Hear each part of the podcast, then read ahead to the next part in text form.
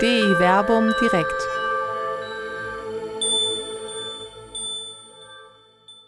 Das Phänomen des Bösen. Die Bibel und der Teufel. Mit Dr. Werner Kleine und Dr. Till Magnus Steiner. Nach einer etwas längeren Pause begrüße ich Sie hier im Berliner Plätzchen wieder zu DI Verbum direkt. DI Verbum ist ja der biblische Weblog, den Till Magnus Steiner und meine Wenigkeit, mein Name ist Werner Kleine, betreiben und hin und wieder ähm, äh, schreiben wir eben nicht nur im Internet äh, wöchentlich unsere Beiträge, sondern treffen uns äh, hier auch, um alttestamentarisch, neutestamentarisch äh, biblische Fragen zu diskutieren. Ähm, vielleicht kannst du gleich die Gelegenheit nutzen, weil du ja heute live bist und wir dich nicht aus Jerusalem zuschalten müssen, vielleicht noch mal ein paar Takte zu dir zu sagen. Ich stelle mich vielleicht kurz vor. Mein Name ist äh, Werner Kleine von der katholischen Citykirche hier in Wuppertal. Ich habe meine Doktorarbeit im Neuen Testament geschrieben und deswegen stehe ich hier für die neutestamentliche Exegese. Ich bin Till Magnus Steiner, wohne in Jerusalem, komme aber immer gerne wieder nach Wuppertal, um mich dann besonders mit Werner zu streiten weil er die neutestamentliche Perspektive vertritt und ich die alttestamentliche. Ich habe meinen Doktor im Alten Testament gemacht. Und was wir eben versuchen, ist, dass wir im DE Verbum ja bewusst immer wöchentlich ein Thema aufnehmen, was gesellschaftlich gerade debattiert wird. Und bei unseren Treffen hier sagen wir, dann nehmen wir uns mal genug Zeit, ein Stündchen oder ein bisschen mehr, ein theologisches Thema mal ein bisschen weiter an der Breite so durch, durchzusprechen, dass man eben nicht nur auf einzelne Verse hinweist, sondern bewusst Texte gemeinsam liest und die Texte entfaltet. So einen Text liest man ja schnell, dann ist er weg. Aber wenn man darüber redet und diskutiert und Fragen stellt, entfaltet sich das ganze, der ganze Wert des Texts nochmal viel deutlicher. Und wir merken auch gleich bei dem Thema, was wir angehen, welche wichtigen Perspektiven, welche Grundlagenfragen da drin sind. Ja, wir haben uns für äh, heute, wie ich finde, ein interessantes Thema ausgesucht. Heute geht es um den Teufel. Oder die Teufel oder die Dämonen. Gibt es den überhaupt? Ich habe auf dem äh, Weg hierhin gerade, äh, das ist wirklich Zufall, aber es passt zum Thema, einen Podcast gehört über Exorzismen, über Exor Exorzismus, äh, der im Hessischen Rundfunk gelaufen ist. Sehr hörenswert, kann ich wirklich nur sagen. Und in diesem Podcast fing direkt am Anfang an, dass der Teufel oder der Satan im Alten Testament eher als armes Würstchen daherkommt oder äh, eigentlich ja kaum nein, vorkommt. Nein. Also er, genau. wenig, also er spielt noch keine große Rolle. Stammt übrigens nicht von mir, das sagte der. Hat er gesagt, ein Würstchen? Ja, man glaubt sogar im Neutestament hat er das gesagt hat. Okay. Während er im Neuen Testament äh, plötzlich dann etwas stärker in den Vordergrund gerät, auch äh, wegen eines Textes oder ähm, einer Textgruppe, die wir uns gleich anschauen wollen. Aber Jesus tritt ja im Neuen Testament dann auch als jemand auf, der Dämonen austreibt und so weiter. Wie ich finde, ich will jetzt dem Text gleich nicht vorgreifen, weil der Text auch anders läuft. Äh, ich glaube, ein großer Irrtum, der bei vielen Christen besteht, ist, dass Jesus ein Vorbild der Dämonenaustreibung gewesen wäre. Tatsächlich kommt nach meinem Dafürhalten die Dämonenaustreibung mit Jesus an sein Ende. Er hat das Böse ja besiegt. Das Böse hat keine Macht mehr. Das ist äh, vielleicht schon als Rede fast vorweggestellt. Trotzdem taucht natürlich diese Figur des Satans auf und rein zahlenmäßig durchaus im Neuen Testament, da ist der objektive Befund durchaus gegeben, äh, denke ich häufiger als im Alten Testament. Da ist es äh, Was man auf Relation setzen muss wirklich. Das, das Neue Testament ist ja generell eine schmalere Buchsammlung. Aber da ist der Satan Richtig, prominent ja. und wir haben im Alten Testament, ich glaube, nur vier Stellen, wo wir wirklich von einem Überhaupt, Satan ne? als genau. eine himmlische Figur ja. sprechen können. Ja. Eigentlich gar nicht die Rolle, die man nachher im Neuen Testament wahrnimmt. Und diese Entwicklung, die werden wir gleich ansprechen, glaube ich. Das ist auch das, was ich gesagt habe. Wir werden im Gespräch ein bisschen mehr entfalten, was in den Texten drin ist. Dann werden wir so große Themenkomplexe wie Monotheismus. Ja. Wo kommt das Böse her? Wie verhält sich das Böse zu Gott? Das spielt alles bei dieser ja. Satansfigur was mit und das ist genau so eine Entwicklung, die du gesprochen hast. Im Endeffekt, im Neuen Testament kommen wir zum Ende des Bösen. Aber wir haben gleichzeitig aus dem Artik herkommt, im Endeffekt so, diese Satansfigur entsteht und wird dann problematisch im Neuen Testament, erst während es im Alten Testament noch nicht problematisch ist. Wir werden in der Diskussion hoffentlich nachher ja. ganz, ganz deutlich zur Position kommen, dass wir als Christen im Endeffekt oft eine sehr, sehr falsche Vorstellung haben von dem, was Satan ist, was der Satan ist. Und ich finde, das merkt man auch oft, also gerade bei Predigten unseren jetzigen Papstes, wenn er gerne mal sagt, der Teufel versucht uns, wir müssen uns in Acht nehmen vor dem Teufel dass eine Überbetonung der Rolle des Teufels, die zumindest ich als ATler so verneinen würde. Der, AT, das, der Teufel ist eben kein Gegenspieler Gottes aus der Perspektive des ATs, sondern der Teufel ist etwas ganz anderes, was sehr, sehr wichtig ist in dem Ein-Gott-Glauben, den wir glauben, diesen Monotheismus. Sozusagen, es gibt einen Gott, der ist allmächtig und der ist eben der Ursprung vom Guten und vom Bösen. Das würde der Neutestamentler somit unterschreiben wollen, zumal es im Neuen Testament ja sehr häufig über, um Dämonenaustreibungen geht, die dann, weil die Dämonen, die Jesus da quasi behandelt, natürlich immer negativ konnotiert sind. Gute Dämonen braucht er nicht austreiben, das ist klar. Dabei ist alleine dieser Begriff Dämon in sich eigentlich völlig wertneutral. Der meint eigentlich erstmal nur Lebensenergie, die sich zum Guten wie zum Schlechten auswirken kann.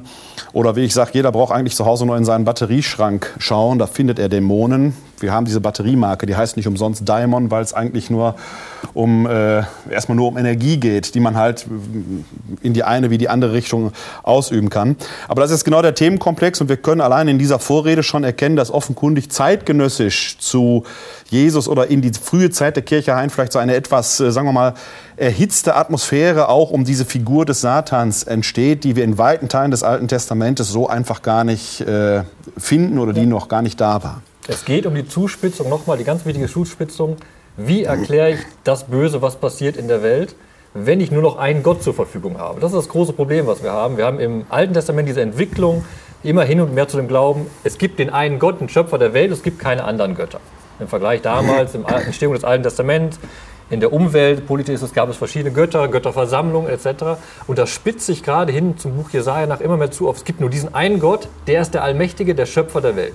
Und wenn ich das so sage, das steht ja auch wunderbar bei Jesaja 45, 45, Vers 7 oder sowas, da sagt Gott selbst, ich bin der Erschaffer des Heils und ich schaffe Unheil. Gott ist eben beides. Er ist der Ausgangspunkt des Guten und des Bösen. Und dann habe ich ein Problem einfach. Wie, wie, wie, gehe ich mit so einem Gottesbild um? Und da wird die Satansfigur ganz interessant in ja. den Schriften, die wir jetzt angucken. Da fangen wir jetzt genau mit dem, vielleicht mit der bekanntesten Stelle an, im Buch Hiob, wo der Satan eingeführt wird gerade in dem Prolog, die ersten beiden Kapitel vom Hiob-Buch, nennt man den Hiob-Prolog, eine Szene, wo eben Hiob vorgestellt wird und wo dann sozusagen die Kamera rüberschwenkt zum Himmel und wo ein Gespräch sich entfaltet zwischen Gott und dem Satan über Hiob und das, was im Folgenden passieren soll, diese Erprobung des Glaubens von Hiob. Du hast jetzt quasi schon die Einleitung gesprochen. Ich denke, es geht jetzt weniger auch um ein dogmatisches oder systematisches Herangehen an das Phänomen des genau. Bösen, wobei da immer nicht klar ist, ist es das Böse oder der Böse, sondern wir schauen mal einfach in die Bibel rein. Genau, wir wollen die Texte entfalten. Genau. Mal gucken, was da drin steht. Und äh, wir machen es so, weil es um alttestamentarischen Text geht, lese ich den mal, damit ich ihn als Neutestament noch kennenlerne. Ne? Denn, das ist gut, dass du mal AT liest. genau. Wir tauschen ja gleich auch. Ne? Wir lesen aus dem Buch Hiob, Kapitel 1, die Verse 6 bis 12. Nun geschah es eines Tages, da kamen die Gottessöhne, um vor den Herrn hinzutreten. Unter ihnen kam auch der Satan. Der Herr sprach zum Satan, Woher kommst du? Der Satan antwortete dem Herrn und sprach, Die Erde habe ich durchstreift hin und her. Der Herr sprach zum Satan, Hast du auf meinen Knecht Hiob geachtet? Seinesgleichen gibt es nicht auf der Erde, ein Mann untadelig und rechtschaffen, er fürchtet Gott und meidet das Böse. Der Satan antwortete dem Herrn und sagte, geschieht es ohne Grund, dass Hiob Gott fürchtet? Bist du es nicht, der ihn, sein Haus und all das Seine ringsum beschützt? Das Tun seiner Hände hast du gesegnet. Sein Besitz hat sich weit ausgebreitet im Land aber streck nur deine Hand gegen ihn aus und rühr an all das, was sein ist. Wahrhaftig, er wird dich ins Angesicht segnen. Der Herr sprach zum Satan, Gut, all sein Besitz ist in deiner Hand, nur gegen ihn selbst streck deine Hand nicht aus. Darauf ging der Satan weg vom Angesicht des Herrn. In diesen Versen wird direkt das Thema des Hiob-Buchs angesprochen und das ist genau direkt zusammenhängend mit dem, worüber wir sprechen wollen. Der wichtige Satz ist vor allem der Vorwurf des Satans, der eben vorwirft oder die allgemeine Frage stellt: Gibt es eine Frömmigkeit ohne Erwarten des Lohns? Ist ein Mensch fromm? Glaubt ein Mensch an Gott und folgt die Gebote Gottes, ohne daraus sich Reichtum zu erwarten, ein besseres Leben, das Leben nach dem Tod? Also gibt es das glaub, gibt es ein Glauben an Gott allein aus dem Glauben heraus? Oder ist aller Glauben eigennützig? Das ist im Endeffekt die Frage, die auch so beim Hiob-Buch ein bisschen jetzt im Vordergrund steht. Und da spielt der Satan eine wichtige Rolle. Und das Spannende ist, da sind wir jetzt genau im Endeffekt da, der Satan wird nicht eingeführt, sondern er taucht einfach auf. Er ist im Himmel anwesend. wir haben es eben schon gesagt, es gibt nur vier Stellen, wo der Satan vorkommt. Und an keiner dieser Stellen wird er extra eingeführt. Es gibt keine Herleitung und es kam der Satan, der der Finst, der, äh, der, der Herrscher der Hölle ist. Es kam der Satan, der von den Engeln abgefallen ist. Sondern es, er wird einfach eingeführt. Und wenn ich sage er, ist es auch wieder falsch, weil wenn hier steht der Satan, dann ist es auch kein Name, sondern das ist im Hebräischen ganz wichtig. Da steht der Artikel davor, Ha Satan. Und da erkennen wir das einfach eine Funktionsbeschreibung.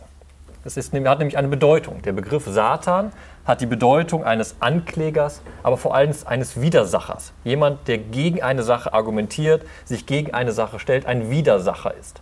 Das kann man schön etymologisch herleiten. Und das Wichtigste daran ist auch vor allem, dass man sieht, dieser Begriff ist nicht spezifisch nur bezogen auf eine Gestalt im Himmel, sondern auch Menschen sind Widersacher. Wenn das nämlich das hebräische Wort Satan ohne Artikel vorkommt, dann beschreibt es einfach Menschen. Ein Beispiel am Ende der Salomo-Geschichte in 1 Könige 11 erstehen, erstehen dem großen König Salomo verschiedene Widersacher aus Syrien, aus dem eigenen Volk. Und die werden alle Satan genannt, die werden alle Widersacher genannt. Also geht es hier vor allem um eine Funktionsbeschreibung. Wir haben also hier im Himmel tritt eine Person auf, ein Mitglied des Himmelsbereiches, die eine Rolle hat, ein Widersacher zu sein, gegen etwas sich zu stellen. Und das haben wir in anderen Bereichen auch. Es gibt zum Beispiel eine Szene im Buch Sacharja, im dritten Kapitel. Da gibt es auch eine Himmelsszene, genau wie hier.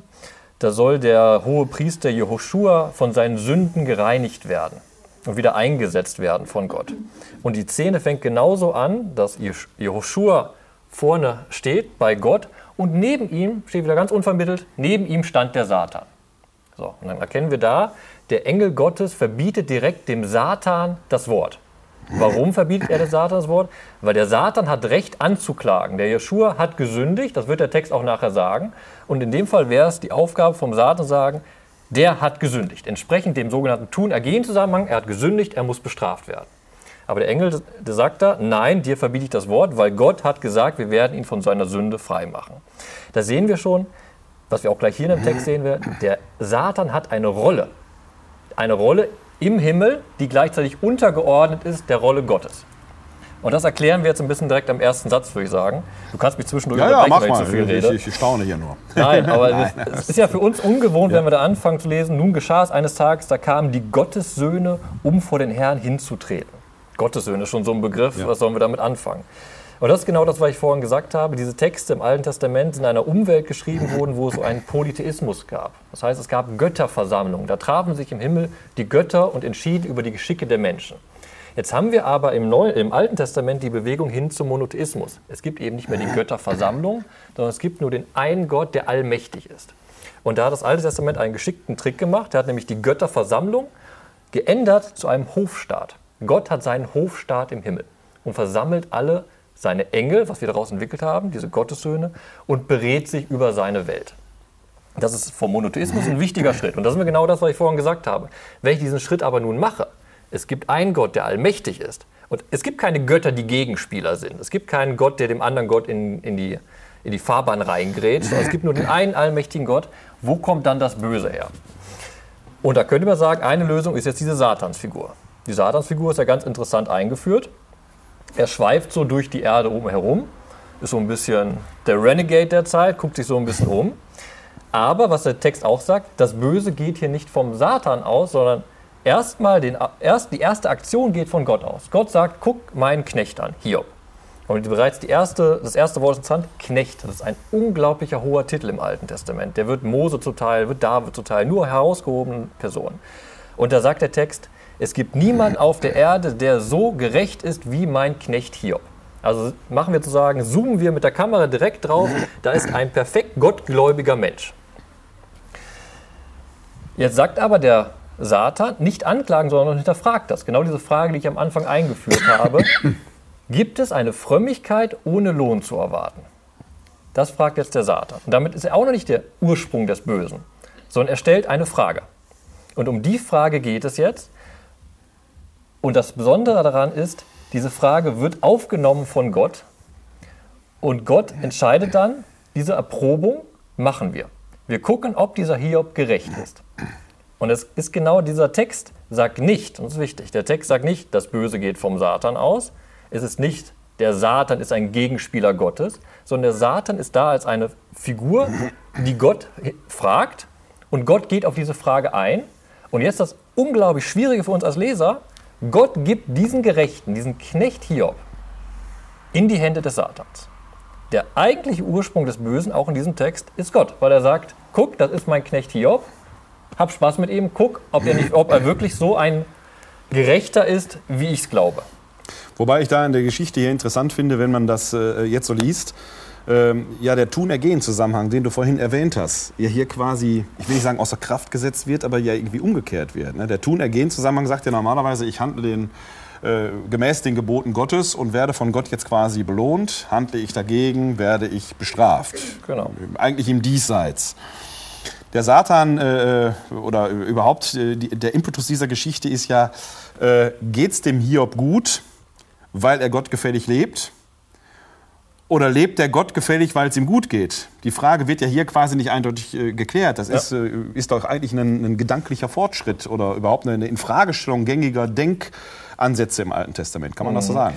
Wir haben ganz klassisch, vor allem im Sprichwörterbuch, diesen Tun-Ergehen zusammen. Wir kennen das alle aus jemandem, der einem anderen eine Grube gräbt, fällt selbst hinein. Ich mache etwas Böses, also passiert mir etwas Böses. Das ist weisheitlich natürlich ein schönes, logisches Denken. Das haben wir auch präsentiert im, am Anfang des Buches. Hiob ist jemand, dem geht es sehr gut, er ist reich, er hat Kinder und ähm, er wird ja erzählt von verschiedenen Brandopfern und dann macht er immer noch nur aus Vorsicht, falls die Kinder gesündigt haben sollte, bringt er ein Brandopfer da. Also er ist übergerecht sozusagen. Äh, aber das ist natürlich ein Zusammenhang, der klappt heute nicht in der Logik Nein. und der klappte damals auch schon nicht. Das ist ja, wenn wir Weltwahrnehmung haben, nicht jede gute Person, der erfährt nur Gutes und nicht jeder Böse wird direkt bestraft. Und das ist auch im Endeffekt mit dem Buch, der Hiob, äh, mit dem Buch Hiob sind wir genau in dieser Kritik an diesem Tun-Ergehen-Zusammenhang. Und was du schön rausgestellt ist ja genau das, was der Satan hinterfragt. Nimm mal genau. diesen Tun-Ergehen-Zusammenhang weg. Was bleibt denn dann noch von Frömmigkeit? Wenn jemand nach diesem Tun-Ergehen-Zusammenhang handelt, also, dann will er ja nur egoistisch sein. Richtig. Aber ist Gottes Liebe nicht etwas anderes? Ist Gottes Furcht nicht genau das, dieses komplett sich Gott ja. übergeben? Und das wär, wenn man dann weiter liest im Buch Hiob, ist es ja genau das. Hiob kann noch und nöcher geschlagen werden, er bleibt bei seinem Glauben. Ja. Das ist ja auch etwas, was äh, haben wir jetzt heute nicht, äh, jetzt gerade nicht gelesen. Und am Ende des ersten Kapitels kommt ja dieser äh, äh eigentlich berühmte Satz, äh, wo Hiob sagt, äh, als er schon mit den ersten Plagen, sage ich mal, gestraft wird. Ne? Nackt kam ich hervor aus dem Schoß meiner Mutter, nackt kehre ich dahin zurück. Der Herr hat's gegeben, der Herr hat genommen, gelobt sei der Name des Herrn. Da hat man ja genau das, was du gerade sagst. Ne? Der, obwohl ihm jetzt äh, im, im Folgenden des Textes, was wir jetzt gerade jetzt nicht gelesen haben, äh, schon die ersten äh, ähm, Unglücke zustoßen, lässt er eigentlich ja nicht vom Gott. Ne? Das heißt, die große Prüfung, nach meinem Dafürhalten tritt Satan ja hier als, eigentlich als Prüfer auf. Ne? Ja, nochmal. Der eine Erprobung macht, äh, zumindest jetzt hier äh, in der Folge, äh, hält Hiob, obwohl er seine Söhne verliert und so weiter, äh, dann doch dem, der diese Probe noch stand. Mhm. Gucken wir mal genauer nochmal auf die, auf die Person oder Figur des Satans. Ja. Das ist ja genau, was du beschreibst. Im Endeffekt, was du gerade sagst, er ist der Erprober oder sowas. Das haben wir auch oft, er ist der Versucher. Ja. Da muss man bedenken, von wo geht die Versuchung aus. Ja. Und erstmal wird ja beschrieben, der Satan ist jemand, der so um die Erde herumstreift. Das kann man eigentlich ganz schön analog sehen, so ein bisschen, ich glaube das, im Perserreich damals. Es war ein unglaublich großes Reich. Und da gab es einen zentralen König und er entsandte seine Hofbeamten in die verschiedenen Provinzen rein, um umherzustreifen, um zu sehen, was da die Lage ist, um, die, um den Gott, äh, nicht den Gott, den König zu repräsentieren. Und ging dann zurück und berichtete erstattet. Genau das haben wir im Endeffekt. Der Satan geht in die Welt, umstreift das, kommt zurück und wird dann vom König etwas gefragt. Das heißt, hier sehen wir schon, da ist so ein Gefälle drin. Ne? Das habe ich ja mit dem Monotheismus gesagt. Gott steht oben. Der Satan steht nicht auf demselben Level, sondern ist untergeordnet. Und das wird ganz, ganz deutlich an dem Gespräch, was wir haben. Also, ne, Gott fragt eben, kennst du meinen Hiob, den, meinen gerechten Knecht? Und der Satan hinterfragt dann die Gerechtigkeit und die Frömmigkeit, äh, die Frömmigkeit Hiobs. Und dann ist sprachlich interessant in Vers 12. Da steht nämlich, der Herr sprach zum Satan. Ist ganz interessant, da wird eine neue Art von Kommunikation gemacht. Es geht nicht mehr, nachdem der Satan jetzt diese Erprobungstheorie aufgestellt hat, antwortet Gott nicht oder reagiert Gott nicht, sondern Gott spricht und lässt einen Befehl ergehen. Und das heißt im Endeffekt, gut, all sein Besitz ist in deiner Hand, nur gegen ihn selbst strecke deine Hand nicht aus. Und darauf ging der Satan weg vom Angesicht des Herrn. Das heißt, Gott gibt einen Befehl, muss man im Endeffekt sagen. Satan, wir haben, ein, wir haben eine Erprobung gesprochen, führ diese Erprobung jetzt durch. Das heißt, es ist ein Auftrag, wenn man so sagen will. Ne? Das heißt, das Böse, und das ist ganz wichtig beim Buch Hiob, und das geht auch nicht mehr weg, das Böse geht von Gott selbst aus. Im Endeffekt ist ja, was hier beschrieben wird, etwas zutiefst Ungerechtes. Eine absolut fromme Person, die alles bekommt, wird, wird zum Boden niedergedrückt und das von Gott, den wir als den anerkennen, von dem alles Gute ausgeht. Und jetzt müssen wir nachsagen, nach dem Text sagen, von dem geht alles Gute und alles Böse aus. Jetzt kommt natürlich äh, bei mir die Frage hoch, äh, ist das eine reale Szene, die hier geschildert wird? Also es geht ja um so eine Frage Textgattung. Ne? Der geneigte Leser, das ist ja das Wort Gottes, alles was da drin steht, ist ja wahr. Äh, ist das jetzt eine Szene, die sich so effektiv tatsächlich zugetragen hat. Was ist das für eine Textgattung? Ist das ein Bericht, äh, eine historische Beschreibung einer Person Hiob und jetzt wird die himmlische Szene quasi hier gegengespielt? Was würdest du sagen? Das ist eine Problementfaltung. Ist eine ganz klassische, es geht hier um die erzählerische Entfaltung dessen, was nachher philosophisch, ist ja ein zutiefst philosophisches Buch, in den Reden durchgesprochen wird. Geschichtlich. Ne? Ich kann natürlich jetzt immer kommen und sagen, da das irgendwie inspiriert ist, kann es gewesen sein, dass es doch so passiert ist. Ähm, Andererseits ein schönes Gegenargument dagegen, was wichtig ist, was ich am Anfang hab, äh, vergessen habe zu erwähnen. Was hier passiert, hat nichts mit Israel zu tun. Hiob ist kein Israelit. Hiob stand aus dem Lande Us. Und wenn man das so ein bisschen nachforscht, kommt man ungefähr so auf die Gegend um Syrien. Das heißt auch nochmal ganz abstrakt hier, der Gerechte, der Gerechteste auf der Welt ist kein Israelit, mhm. sondern ein Heide. Mhm. Und da sind wir wieder bei der Monotheismusdebatte. Im Endeffekt, diese Rahmenerzählung nimmt ein generelles Problem des alten Orients auf. Genau diese Frage, wie geht es mit dem Tun-Ergehen-Zusammenhang weiter? Kann ich danach leben oder ist Frömmigkeit doch vielleicht etwas anderes? Also es ist quasi... Das ist eine, eine, weisheitliche, das ist eine weisheitliche Erzählung, die danach ja. in den Dialogen entfaltet also eine, eine Lehrerzählung, die, könnte man das sagen, die jetzt in diesem Fall auch mit, mit mythischem Personal arbeitet. Dass der Satan in diesem Fall eine eine Metapher eher ist, die dann da auftritt. Würdest du das so sagen oder wie würdest du das äh, äh, angehen? Metapher ist schwierig, weil dann ordnest du es ganz weit weg. Ich würde es nochmal einführen in diese ganze Monotheismusdebatte. Ne? Wir haben nochmal diese Grundentfaltung. Wir haben ja ein generell altorientalisches bzw. menschliches Problem, was mhm. behandelt werden soll. Es wird an einer Beispielerzählung durchstrukturiert. Mhm. Ich würde aber schon gerne hervorheben, dass es eben nicht ganz abstrakt ist, weil es genau mit dieser Einführung des Satans ist eben nicht nur eine Metapher, sondern genau diese Grundfrage bricht auf. Wie mhm. verhält sich Gott und das Böse? Wie kann ich das auf, auf, äh, aufdröseln im Endeffekt? Und da nochmal ist genau dieser Satan im Endeffekt, Gott übt das Böse nicht. Gott ist nicht derjenige, der jetzt Hiob direkt bestraft, aber er ist die Ursache dafür. Das heißt, da wird so ein leichter Versuch gemacht. deshalb ist also sehr geschickt auch in dieser Erzählung, also ein leichter Versuch, das Böse ein bisschen von Gott wegzubringen, aber trotzdem an Gott zu lassen. Also ich rette den Monotheismus, indem ich so ein bisschen was ausklammere, aber in dem Wissen, dass es immer noch drin ist. Das ist sehr, sehr geschickt bei dieser Satansfigur. Ja, du, hast, du hast ja vorhin auch noch äh, extra auch noch mal betont, dass ja hier nicht der Satan quasi als der, äh, der Urheber des Bösen auftritt, sondern äh, welche Rolle ist äh, die Satans dann, wenn er jetzt nicht der, der, die Ursache des Bösen ist? Er ist der Hofbeamte Gottes, der das Böse ausführt für Gott. So eine Art Notar. So eine Art Notar. Ich glaube, wenn wir, wenn, wir, wenn wir die Kirchengeschichte durchgucken, haben wir, glaube ich, ein ganz großartiges Phänomen. Wir haben nämlich im Alten Testament diese immer stärkere Zuspitzung. Ist ja auch nicht ganz, es gibt viele Texte im Alten Testament, die nicht monotheistisch sind im klassischen Sinne, also extrem Monotheismus. Und dann läuft alles zu auf diesen einen Monotheismus, sagen, es gibt diesen einen Gott und der ist verantwortlich für Gut und Böse. Und dann kommt man an diese enge Spalte und sagt, wenn das Böse aber auch kommt, wie kann ich da mich mein, meinem Gott gegenüber verhalten? Wie ist das zu erklären? Und dann kommt genau, dann bricht im Endeffekt diesem Gottesbild so langsam diese Satansfigur ein bisschen ab. Und sagt, es kommt immer noch von Gott, aber ich, ich spiegel, spiegel, es rüber auf den Satan. So eine Entlastung. Und dann, genau, aus dieser Entlastung wird der Satan dann immer eine größere Figur. Das mhm. passiert dann erst im Neuen Testament und dann ganz, ganz schlimm im Mittelalter etc. Auf einmal wird dieser Hofbeamte Gottes wird so ein Gegenspieler Gottes. Was natürlich für den Monotheismus gleichzeitig wieder Menge, an, eine Menge an Problemen mit sich bringt. Genau, ne? in der Kirche steigt dann der Satan auf einmal immer höher. Ja. Und dann haben wir wieder einen Dualismus und keinen genau, Monotheismus. Richtig. Und das kann man ganz, ich möchte einmal kurz ja. in der Bibel blättern. Das haben wir nämlich ganz, ganz interessant an einem wunderschönen Beispiel. Es gibt ja das schöne Samuel, die beiden Samuel-Bücher. Am Ende vom Samuel, 2. Samuel in Vers 1, da ist die Geschichte, dass David eine Volkszählung durchführt und damit den Zorn Gottes äh, gegen sich aufbringt, weil die Volkszählung soll dazu dienen, zu sehen, wie stark Israel ist, wie viel Manpower, wie viele Soldaten sie haben. Das ist im Endeffekt so eine Andeutung, okay, David zählt seine militärische Macht, anstatt auf Gott zu vertrauen. Und die, und die Geschichte wird in, äh, also 2. Samuel, Kapitel 24, Vers 1, wird folgendermaßen eingeleitet. Der Zorn des Herrn entbrannte noch einmal gegen Israel und er, also der Herr, also Gott, reizte David gegen das Volk auf und sagte, geht, zählt Israel und Juda. Also im Endeffekt steht hier, Gott verleitet David zur Sünde, die er nachher begeht.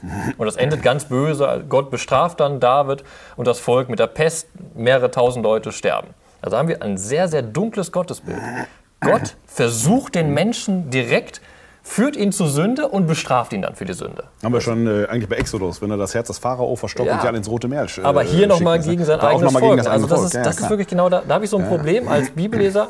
Wenn ich sage, Gott ja. ist der Ursprung von Gut und Böse, heißt es eben auch, Gott ist der, der versucht, der zur Sünde herausfordert und der mich dann bestraft. So, den Vers, ich lese noch mal ganz kurz vor. Der Zorn des Herrn entbrannte noch einmal gegen Israel und er reizte David gegen das Volk auf. So.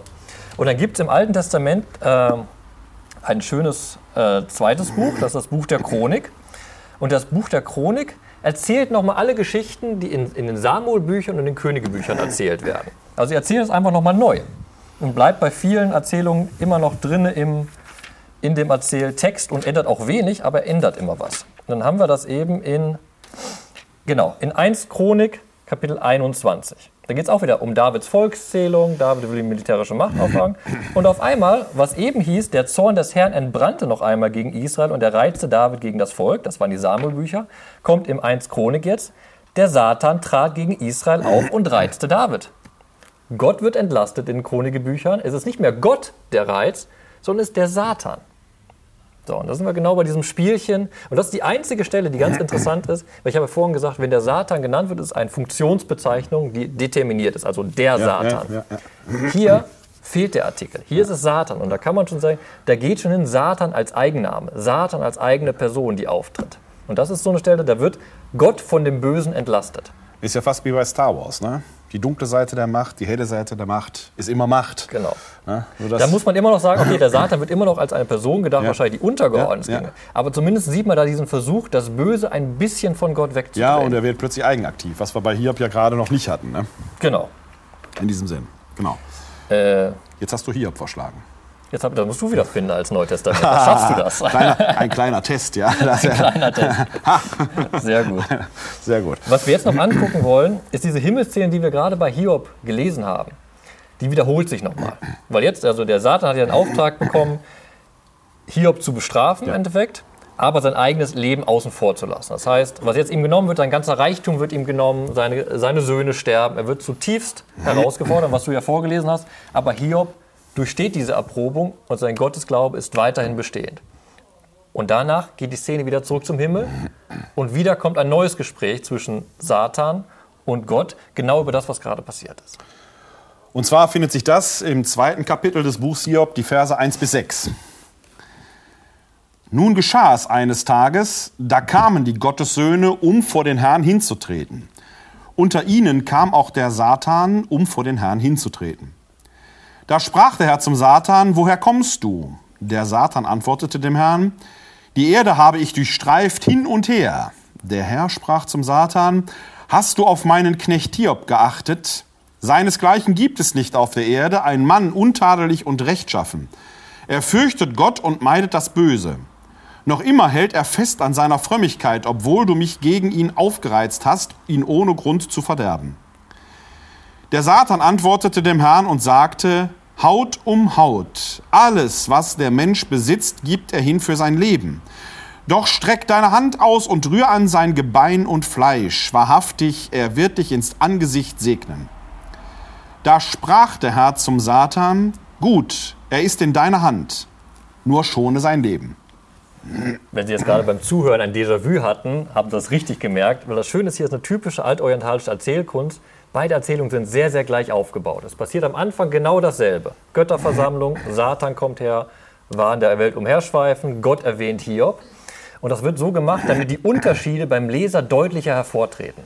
Und der Unterschied, der wichtige Unterschied im zweiten Kapitel, ist dann der Vers 6. Äh, nicht der Vers 6, der Vers 3. Da heißt es nämlich, der Herr sprach zum Satan, hast du auf meinen Knecht Hiob geachtet? Seinesgleichen gibt es nicht auf der Erde. Ein Mann untadelig und rechtschaffend, er fürchtet Gott und meidet das Böse. Das hatten wir im anderen Text schon. Und dann geht es weiter. Noch immer hält er fest an seiner Frömmigkeit, obwohl du mich gegen ihn aufgereizt hast, ihn ohne Grund zu verderben. Über diesen Satz steht im Talmud, also den, den wichtigen Büchern des Judentums, da steht, hat ein Rabbiner drüber gesagt, wenn der Vers nicht in der Bibel stehen würde, man dürfte ihn nicht sagen. Gott ist so wie ein Mensch, den man verführt und der einfach verführt werden kann, so zu handeln.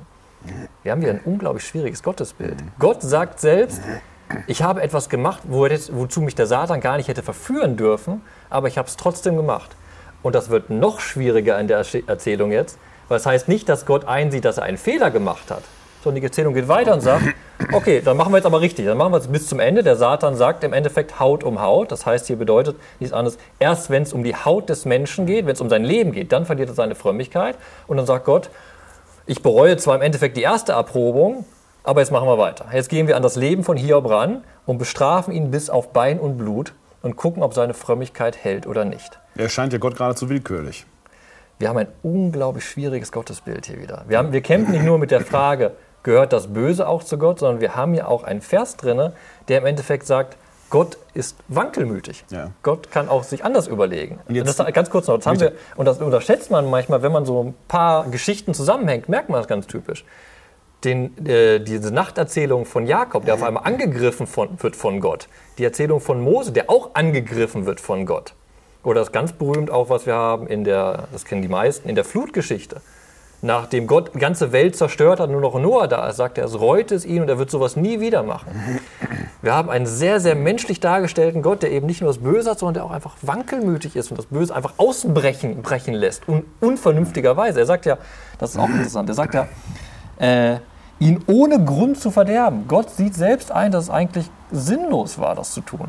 Und dann macht er damit weiter. Jetzt ist ja genau, aber äh, diese Art der Gottesrede, das, äh, was man der Heiligen Schrift, Christen, Juden, wie auch immer, vorwirft, das sei doch ein ganz furchtbares Gottesbild. Dahinter steckt natürlich genau die Denkweise, dass das Alte Testament jetzt genauso ein Gottesbild lehrt. Ja? Als wenn das jetzt der furchtbare Rächergott oder der strafende Gott oder was auch immer ist. Wir haben ja vorhin schon ganz kurz über diese Art der Textgattung gesprochen. Du hast ja vorhin schon gesagt, eigentlich ist es ein philosophisches Nachdenken, ein weisheitliches Buch, ein Nachdenken über die Frage, wo kommt das Böse her? Wenn man das Hiob-Buch zu Ende liest, kommt ja zum Schluss auch diese große Rede äh, Gottes ich hätte was gesagt gegen Hiob, der die Klage Hiobs ja in Frage stellt, wer bist du, dass du mit mir rechtest? Mhm. Ich äh, bin hier der Schöpfer der Welt und was, was äh, Gott äh, wie auch immer macht. Trotzdem müssen wir uns natürlich irgendwo mit diesem Vorwurf ähm, auseinandersetzen. Was ist das für ein Gott, von dem hier ähm, im Hiob-Buch geredet wird? Äh, was bezweckt so ein Autor damit, der dieses Hiob-Buch verfasst hat? Ich glaube, der Autor stellt uns etwas vor Augen, was wir verlernt haben. Hört sich jetzt hochtrabend an, aber es ist genau das. Der Autor spielt mit der dunklen Seite Gottes und weist uns darauf hin, wenn wir dieses allmächtig zu Ende denken. Was bedeutet das? Dann liegt die Menschheit in der Hand Gottes. Und das ist natürlich eine Spitze, die der hier einbaut. Das soll genau das ist, soll zum Herausfordern. Das ist jetzt nicht eins zu eins so passiert, sondern der Autor will diese Spitze reinsetzen und sagen, okay, wie gehen wir mit diesem Gottesbild um? Wir haben ja im Alten Testament, das Alte Testament hat nicht ein Gottesbild. Das Alte Testament hat verschiedene Gottesbilder von verschiedenen Autoren, die genau dazu anregen sollen, zum Nachdenken, zum Reflektieren, zu meine eigene Beziehung aufbauen zu diesem Gott. Und nicht ohne Grund sind wir hier im Prolog. Hier sollen die Probleme angerissen werden. Das ist genau, wo kommt das Böse her? Gibt es den Tun-Ergehen-Zusammenhang? Und was hat Gott damit zu tun? Ist Gott schuldig? Also das ist quasi und eine Zuspitzung, quasi, eine, die, den, die, den, Leser vielleicht sogar geradezu aus dem Sessel hochreißen genau, soll und genau. sagen soll, das kann doch so gar nicht wahr sein. Ne? Klappt ja wunderbar. Schärft, ja genau. schärft auf jeden Fall die Aufmerksamkeit. Genau, ne? und, das, noch mal, und das, das schärft auch nochmal die Position von Hiob. Weil Hiob bleibt trotzdem, also wir haben einen negativ dargestellten Gott, aber wir haben einen Gerechten, der gerecht bleibt, trotz allem. Bis zum Ende. Und mhm. am Ende okay, wird Hiob wiederhergestellt. Es gibt diese große Rede natürlich, wo Gott eben schöpfungstheologisch argumentiert, ich bin der, der alles geschaffen hat, von mir geht alles aus. Und er ist auch der, der wieder das Heil herstellt. Ja. Am Endeffekt wandelt sich dieser Gott mit seinem bösen Tun hinten wieder zum Heil herstellen. Und dann ist wichtig, am Ende des Buches, es gibt so einen Rahmen im Endeffekt, wenn die Reden vorbei sind und der letzte Pfeil wieder erzählend ist, da wird nochmal kurz reflektiert, wer das Böse getan hat. Und da taucht der Satan nicht mehr auf. Das Böse ist ausgegangen von Gott und Gott ist derjenige, der Hiob wieder in sein Heil zurückführt. Also er bleibt der Hofberichterstatter. Der Satan, aber das, ich wollte das einfach hier, mal, auch mal betonen, ja. dass der Satan hat, eine, ja. hat nur eine Nebenrolle. Ja, ne? Im Endeffekt genau. geht es immer wieder um die Frage, wo kommt das Böse her? Und dann müssen auch wir heute noch sagen, das Böse kommt auch von Gott. Als Ursprung, nicht als In der letzten? Logik muss es ja so, wenn, wenn, wir einen allmächtigen Gott haben, äh, haben wir ein, ein, ein, dann gibt es keine andere Möglichkeit. Dann muss auch das Böse oder das, was wir Menschen, ich sage mal auch subjektiv als böse erleben, ob das immer objektiv böse ist, ist ja nochmal eine ganz andere Frage. Was wir Menschen subjektiv als böse und sinnlos erleben, hat letzten Endes eine Ursache auch in Gott, der alles erschaffen hat. Wir haben ja auch mal lange darüber diskutiert, über die Schöpfungsgeschichte, beziehungsweise den Sündenfall. Ja, genau. Das ist ja genau, ja, genau. Was wir Menschen haben, dieser freie Wille, ist etwas unglaublich Gutes. Das, ein, das glauben wir als Schöpfung Gottes. Gleichzeitig ist der freie Wille Teil des Bösen der Welt, weil wir uns frei von Gott abwenden können und Böses tun können. Ja. Der Mensch kann Böses tun, weil er den freien Willen hat. Wo kommt der freie Wille her? Von Gott.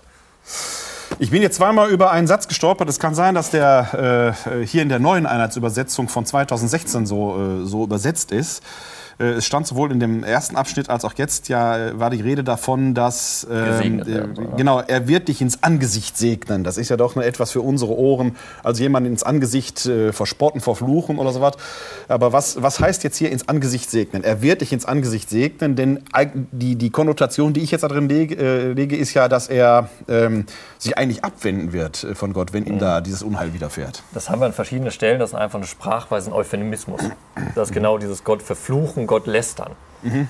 Und das ist einfach schön ausgedrückt hier, weil man muss auch bedenken, im Buch Levitikus sagt das, glaube ich, ich weiß Kapitel nicht, vier, Kapitel 24 oder 26, wer Gott flucht, verdient den Tod. Mhm. Und das ist hier im Endeffekt so ein Euphemismus, ah. der um diese Regel so, herum schippert im Endeffekt. ironisch. Äh, Darauf spielt das auch sehr, sehr ja, schön ja, an, genau. weil nachher die Frau ja sagt, ja. jetzt äh, segne ihn und stirb. Ja, ja, das, das ist genau das. Lästere ihn und dann wird Gott dich bestrafen, du wirst sterben. Was ja aber auch eben nochmal heißt, dass man ähm, wenn es Ironie ist, hat es ja fast eine Form von, äh, von zynischem Humor.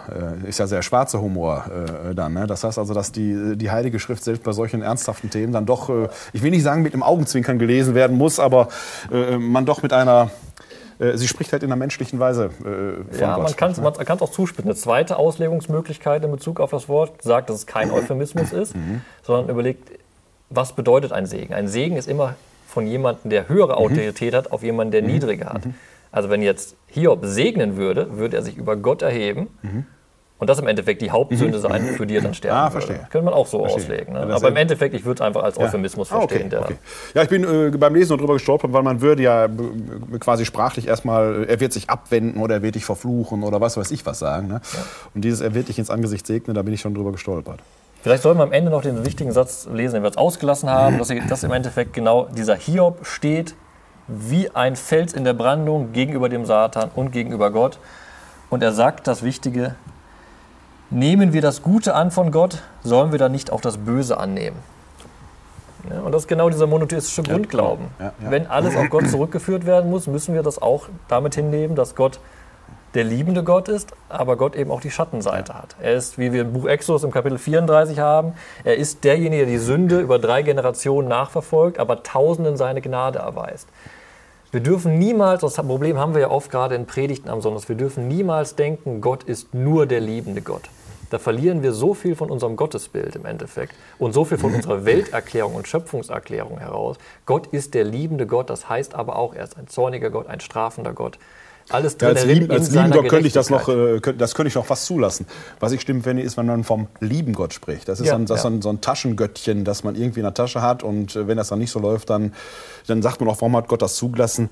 Äh, du hast vorhin schon die Fluterzählung angesprochen. Ich sage mal, wenn Gott in die Schöpfung eingreift, um das Böse zu vernichten, dann bleibt ja kein Stein auf dem anderen stehen. Ne? Denn wo fängt er an und wo hört er, wo hört er auf? Welcher Mensch kann dann von sich sagen, ich stehe irgendwie noch auf der guten Seite, denn wenn man so in das eigene Leben hineinschaut, dann merkt man, irgendwo hat man immer Anteil, äh, auch die, die, dunklen Seiten der Macht. Ja, sich, dunkle, ja, dunkle Seiten. Ich will jetzt die dunklen Seiten mal auffällen. Das ist ja auch das, was ich sage, wenn ja. der liebende Gott, da muss man ganz deutlich überlegen, was heißt denn Liebe? in dem Fall. Richtig, ne? absolut. Und jetzt haben ja. wir jetzt die, in die alttestamentliche Lesung am nächsten Sonntag ist Exodus 22, die Verse 20 bis 26 das, Gesetz, das Gesetzestexte im Endeffekt. Und da wird aufgefordert, dass man die Witwe und den Waisen nicht unterdrücken soll. Ja. Das sind die leidenden Personen der Gesellschaft, die soll man nicht unterdrücken. Und Gott wird, auch, liebt auch die Witwe und Waise und sagt, wenn die ihren Hilfeschrei ausstoßen, dann wird Gott ihnen helfen. Und dann entbrennt Gottes Zorn und es kommt ein Gotteswort. Also genau das, der liebende Gott ist dann der Gott, der sagt, demjenigen, der eine Witwe und eine Waise unterdrückt, dessen Ehefrau mache ich zu Witwe und dessen Kindern mache ich zu Waisen. Das ist eine Liebe, ist eine ereifernde Liebe, zu der auch Zorn gehört. Der Gott ist ein, aber auch ganz diesen schönen Satz, Gott ist ein eifersüchtiger Gott auch. Also der Zorn gehört zur Liebe, wenn es um Gerechtigkeit geht. Was das heißt, die Schattenseite wird auch oft gerettet durch diesen Begriff ja. der Gerechtigkeit. Ja, Gerechtigkeit ja. beinhaltet auch notwendig Strafe. Das wäre jetzt schon wieder so ein Vorwurf, den man dem Alten Testament häufig oh. macht, dass Gott da der Zornige ist und im Neuen kommt plötzlich der liebende Gott. Da muss der Neutestamentler energisch einschreiten, denn vom zornigen Gott ist zum Beispiel auch im Römerbrief äh, die Rede. Also so ganz einfach darf man sich das mit diesem Schwarz-Weiß-Malen eben gerade nicht Richtig. machen. Was wir wohl im Neuen Testament haben, ist, äh, dass Gott... Ähm, ja, äh, quasi das, was du jetzt gerade mit den Waisen und Witwen gesagt hast, diese, diese Solidarität, die ja da drin auch zum Ausdruck kommt, letzten Endes auf die Spitze treibt, wenn ein wie ein Gott verlassen am Kreuz sterbender dann doch von Gott äh, auferweckt wird. Also wo diese, diese Verhältnisse, diese menschlichen Denkverhältnisse quasi ins Gegenteil verkehrt werden. Und gerade dieser Kreuzestod und die Auferstehung, vor allen Dingen die Auferstehung des Gekreuzigten, äh, ja dann zum Punkt des Nachdenkens für die Jünger Jesu wird, was ist eigentlich um diesen Jesus von Nazareth gewesen? Wenn der nicht von den Toten auferstanden wäre, dann wäre er auch durch Israel gezogen, hätte gepredigt, hätte Menschen geheilt, hätte vielleicht Dämonen ausgetrieben. Aber ich vermute, wir hätten nie etwas von diesem Mann gehört. Das, äh, das Fanal ist eben die Auferstehung des Gekreuzigten, sprich die Gottesrettung des Gottverlassenen. Eigentlich ein Paradox. Und aus dieser Sicht erscheinen dann plötzlich, äh, natürlich plötzlich die Worte und Taten Jesu, die er in seinem öffentlichen Wirken vollbracht hat, in einem neuen Licht. Ich hoffe, das war eine einigermaßen geschickte Überleitung. Steigen wir direkt ins Neue Testament ein. In, ins Neue Testament hinein. Äh, denn wir hatten in unserer einleitenden äh, ähm, Vorrede hier für, diesen, äh, für unsere Diskussion ja schon gesagt, dass äh, der Satan oder der Teufel oder die Dämonen, äh, die Diaboloi, ähm, äh, im Neuen Testament wesentlich häufiger genannt werden, allein schon was absolute Zahlen angeht. Und du hast sehr zu Recht gesagt, der Umfang des Alten Testamentes ist so, der des Neuen Testamentes ist so. Das heißt, äh, die Relation ist auch verschoben. Also das, das Gewicht, das äh, dieser Gegenspieler Gottes, Jesu, wie auch immer man ihn sagen will, ist im Neuen Testament äh, überproportional äh, vorhanden im Vergleich zum Alten Testament, was vielleicht auch äh, äh, mit einer gewissen Hysterie oder was auch immer äh, der Zeit zu tun haben mag, dass man da solche Erklärungsmuster hatte, weil man natürlich auch versucht hat, äh, das Böse, die Krankheit, was auch immer in irgendeiner Weise zu erklären. Und äh, die Frage war jetzt, mit welchem Text taucht man auf, schlägt man auf hier. Ich will nur am Anfang ein ganz kleines Bonmot erzählen, weil man Jesus ja selbst unterstellt hat, dass er seine Wundertaten in der Kraft Beelzebuls vollzieht. Und dann äh, wendet sich Jesus dagegen, kann man im Matthäusevangelium nachlesen und sagt, äh, ein Reich kann nicht gegen sich selber agieren. Also wenn ich mit dem Teufel im Bunde würde und ich würde den Teufel hier quasi bekämpfen, dann würde ich mich ja selber quasi kaputt machen. Dann sagt er aber an einer anderen Stelle, und das ist, dieses, äh, das ist mir gerade noch mal klar geworden, als wir die Hiobstelle hatten, wo das um das Umherziehen ging. Da gibt es nämlich auch eine schöne Erzählung, wie Jesus dann den Schriftgelehrten und Pharisäern gegenübertritt und sagt, wenn ich einen Dämonen aus, einen Dämon austreibe, einen bösen Geist austreibe, dann zieht der ja umher durch wasserlose Gegenden, findet aber keine Heimat und sieht plötzlich den, aus dem er herausgefallen ist und sagt, ach, der ist ja schön sauber, da kann ich ja wieder einziehen. Und dann fügt Jesus noch fast schelmisch hinzu. Und weil dieses Haus so schön rein ist, bringt er noch sieben andere unreine Geister mit, die noch schlimmer sind als der erste. Also was ist mit einer Dämonenaustreibung gewonnen? Erstmal nichts der, ein, ein Exorzist, der aus dem einen einen bösen Geist austreibt, ja, wohin geht der böse Geist? Der ist ja nicht vernichtet, sondern der wandert einfach weiter. Das ist wie vorhin bei Job, der halt da durch die, durch die Lande zieht. Ich sage, wenn ein Exorzist wirklich seinen Job gut machen würde, dann würde der sagen, fahrt in mich hinein, ich sauge euch auf wie ein Schwamm. Nehmt sonst bringt das, nehmt mich als Sündenbock, sonst bringt das alles nichts. Also man sieht auch da, dass das Neue Testament, obwohl der Teufel so überproportional viel Erwähnung findet, da durchaus eine sehr distanzierte äh, Haltung zu dieser Redeweise hat und eigentlich eine sehr kritische kritische Distanz äh, sogar dazu aufbaut und sagt, also ob diese Rede alles immer so richtig ist. Ähm, muss man allein aus Sicht der Evangelien eigentlich auch schon mal wieder äh, noch mal kritisch reflektieren. Aber wir sind eben genau in einem historischen Kontext, wo sich was geändert hat. Wir genau, haben das jetzt eben richtig. deutlich angemerkt ja. im Alten Testament. Da taucht der Satan so vereinzelt auf und das Erklärungsmuster. Und dann sind wir in der zwischentestamentlichen Zeit, also Bücher, die zwischen dem Alten Testament und dem Neuen Testament geschrieben wurden, jüdischer Provenienz, zum Beispiel das Jubileenbuch. Ja. Da spielt auf einmal der Satan eine unglaublich große Rolle, weil er wird überall da eingesetzt, wo ein problematisches Gottesbild auftaucht. Zum Beispiel die Opferung äh, Isaaks. Ja. Wer ist die Ursache dafür? Der Satan, weil er versucht, er probt Abraham in dem Falle. Das ist genau dieses Muster. Und das Zweite, was deutlich auffällt, das haben wir vielleicht nicht so genug betont, im Alten Testament spielen Dämonen keine Rolle. Ja. Und auf einmal explodiert dieses Denken in der neutestamentlichen Zeit. Genau diese Sache, okay, was gibt es, wo kann das Böse herkommen? Okay, vom Satan. Da muss der Satan ja vergleichbar Gottes sein.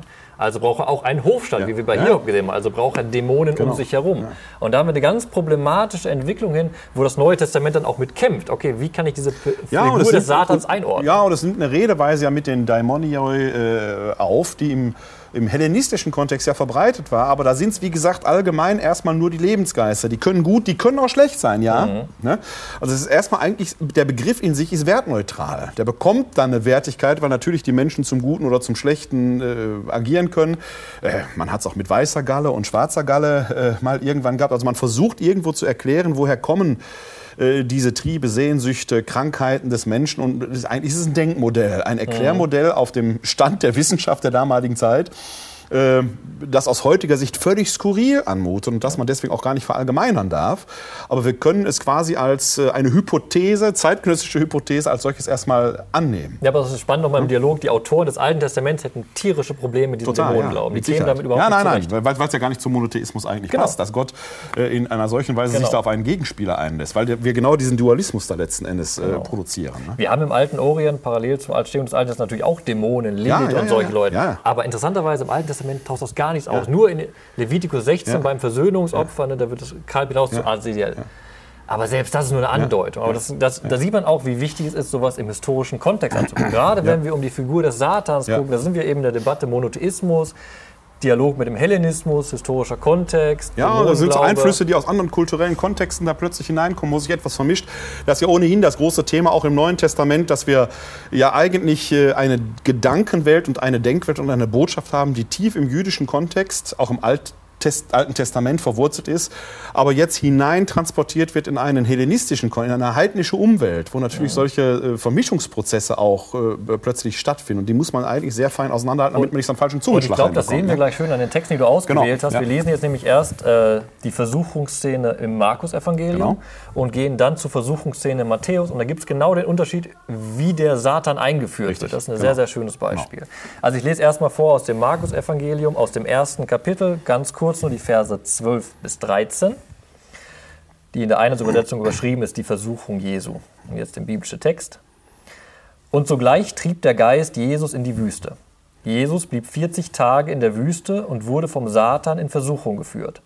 Er lebte bei den wilden Tieren und die Engel dienten ihm. Punkt. Punkt. Du was sagen mehr, dazu noch? Mehr ist, mehr ist dazu nicht zu sagen. Das Interessante ist ja, dass die äh, Evangelien alle eine innere Dramaturgie haben. Und wir haben es jetzt hier mit dem Markus-Evangelium zu tun, also dem ältesten Evangelisten, geschrieben etwa um 70 nach Christus. Äh, die Evangelien werden ohnehin an einer ganz äh, interessanten Zeitstelle äh, aufgeschrieben. Äh, die frühen Christen haben noch die Wiederkunft Jesu Christi erwartet, hatten also eigentlich gar kein großes Interesse an Schriftproduktion, außer den Briefen etwa des Paulus und andere Gelegenheitsliteratur hat man da nicht viel. Im Jahr 70 wartete man jetzt aber schon 40 Jahre auf die Wiederkunft Christi, die Kreuzigung und Auferstehen, grob chronologisch gesagt, um das Jahr 30. Ähm, man richtet sich also jetzt schon langsam ein, äh, hat aber ein Problem, die Augen- und Ohrenzeugen-Generation stirbt langsam aus. Das sind so Phänomene, äh, da sagen wir das, das äh, kulturelle Gedächtnis, das kollektive Gedächtnis einer Generation oder von Menschen währt etwa 80 Jahre, also drei Generationen kann man sagen. Wenn man nicht mehr auf Augen- und Ohrenzeugen zurückgreifen kann, fällt auch ein großer Teil Authentizität weg. Und das ist ein Punkt, da fängt man an, die Evangelien aufzuschreiben. Wir haben in fast allen Evangelien mehr oder weniger äh, ausdrückliche Hinweise auf die Bestätigung durch Augen- und Ohrenzeugen. Mehr oder weniger explizit. Klammer auf, neuzeitlich finden wir dieses Phänomen auch. Man braucht nur an die Shoah denken, die Ereignisse äh, des äh, Nationalsozialismus, die, den Holocaust, äh, wo etwa Steven Spielberg hingegangen ist und Augen- und Ohrenzeugen noch gefilmt hat, deren Aussagen dokumentiert hat, auch für eine Nachwelt, in der diese grausamen Ereignisse nicht mehr durch Augen- und Ohrenzeugen verifiziert werden können. Da finden wir also einen, einen ähnlichen Vorgang um die, die Geschehnisse einfach auch noch authentisch im Gedächtnis zu bewahren. Das ist das, was Evangelien machen. Die haben primär ein Interesse daran, äh, diese Geschehnisse um Kreuzestod und Auferstehung äh, zu beschreiben und den Weg dahin zu beschreiben. Deswegen fehlen uns speziell im Markus-Evangelium 29 Jahre des Lebens Jesu. Die haben wir nicht. Markus hat keine Weihnachtsgeschichte, nichts Romantisches. Es ist das letzte Jahr im Leben Jesu, sein öffentliches Wirken, beginnend mit der Taufe im äh, Jordan, dem Auftreten Johannes des Täufers. Und nach der Taufe wird sofort, sofort quasi geschildert, Jesus zieht sich zurück. Was auch immer da bei der Taufe am Jordan geschehen sein muss, insinuiert das Markus-Evangelium. Jesus muss irgendeinen Impuls verspürt haben, hier beginnt etwas Neues und was macht ein Mensch in so einer Situation? Er zieht sich erstmal zurück, um sich klar zu werden, was will ich eigentlich? Er zieht sich also in die Wüste zurück. Und jetzt ist, man kann sich das vorstellen, alleine in der Wüste, 40 Tage, man redet mit sich selbst, man hört vielleicht Stimmen, was auch immer, man wird sich quasi auf sich selbst zurückgeworfen. Man merkt, hier geschieht etwas Großes, hier passiert etwas Großes. Und die Versuchung ist natürlich mit Händen greifbar, äh, setze ich das zum Guten oder zum Schlechten ein? Da hätten wir schon wieder fast die Frage der Daimonioi. Ne? Benutze ich diese Kräfte zum Guten wie zum Schlechten? Das alles bleibt bei Markus aber noch völlig im Wagen. Er beschreibt eigentlich nur, dass der Geist Jesus in die Wüste führt. Der geht also in dem Sinne gar nicht freiwillig, sondern er wird vom Geist dahin geführt, quasi um sich jetzt für seinen Auftrag, für sein Wirken in der Folgezeit zu präparieren, klar zu werden, wohin willst du eigentlich gehen. Also es ist erstmal ein intrapsychischer Klärungsprozess, der da auch stattfindet, der hier interessanterweise dann in dieses Bild geführt wird, dass er vom Satan in Versuchung geführt wird. Aber an dieser Stelle hier im Markus-Evangelium äh, würde ich sagen, ist der Satan fast eher noch äh, Hioponensisch zu lesen. Also es ist äh, vielleicht jemand, der ähm, ja äh, ähm,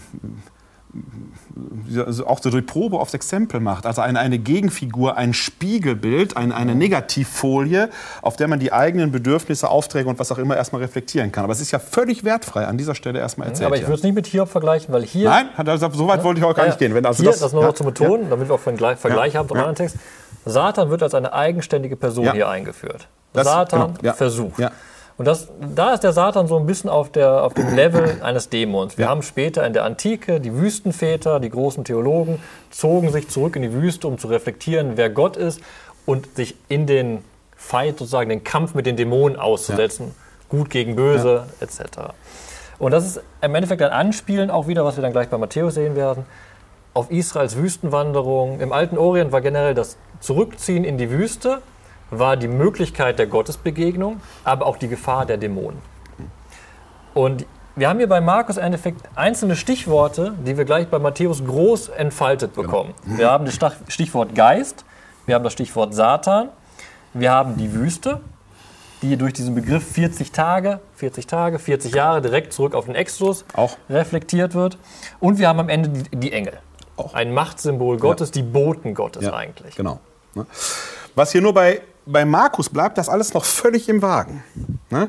Also man könnte es tatsächlich einfach als intrapsychisches äh, Erleben Jesu, könnte man so verstehen, dass natürlich die, die Motivationen und die eigenen Sehnsüchte plötzlich sich nochmal melden und sagen, wohin, also das, wenn ich merke, ich habe da etwas Großes vor und ich habe vielleicht sogar Macht und ich persönlich gehe davon aus, dass natürlich das gut, das fängt jetzt hier mit dem öffentlichen Wirken an, aber das hat ja eine Vorgeschichte.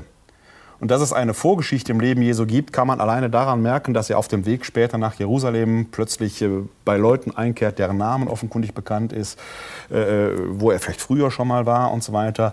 Die Jüngerschaft, die er hatte, wird sich vielleicht auch nicht erst jetzt rekurrieren, sondern er hatte auch vorher schon einen Freundeskreis vielleicht gehabt. Aber jetzt passiert plötzlich ein Aufbruch auch in Jesus, wo eine Bewegung vonstatten geht. Und da ist natürlich die Frage, gerade wenn man jetzt eine Führungspersönlichkeit ist, wie gehe ich mit dieser Macht, Macht darf man jetzt sicherlich nicht überdehnen. Wie gehe ich damit um?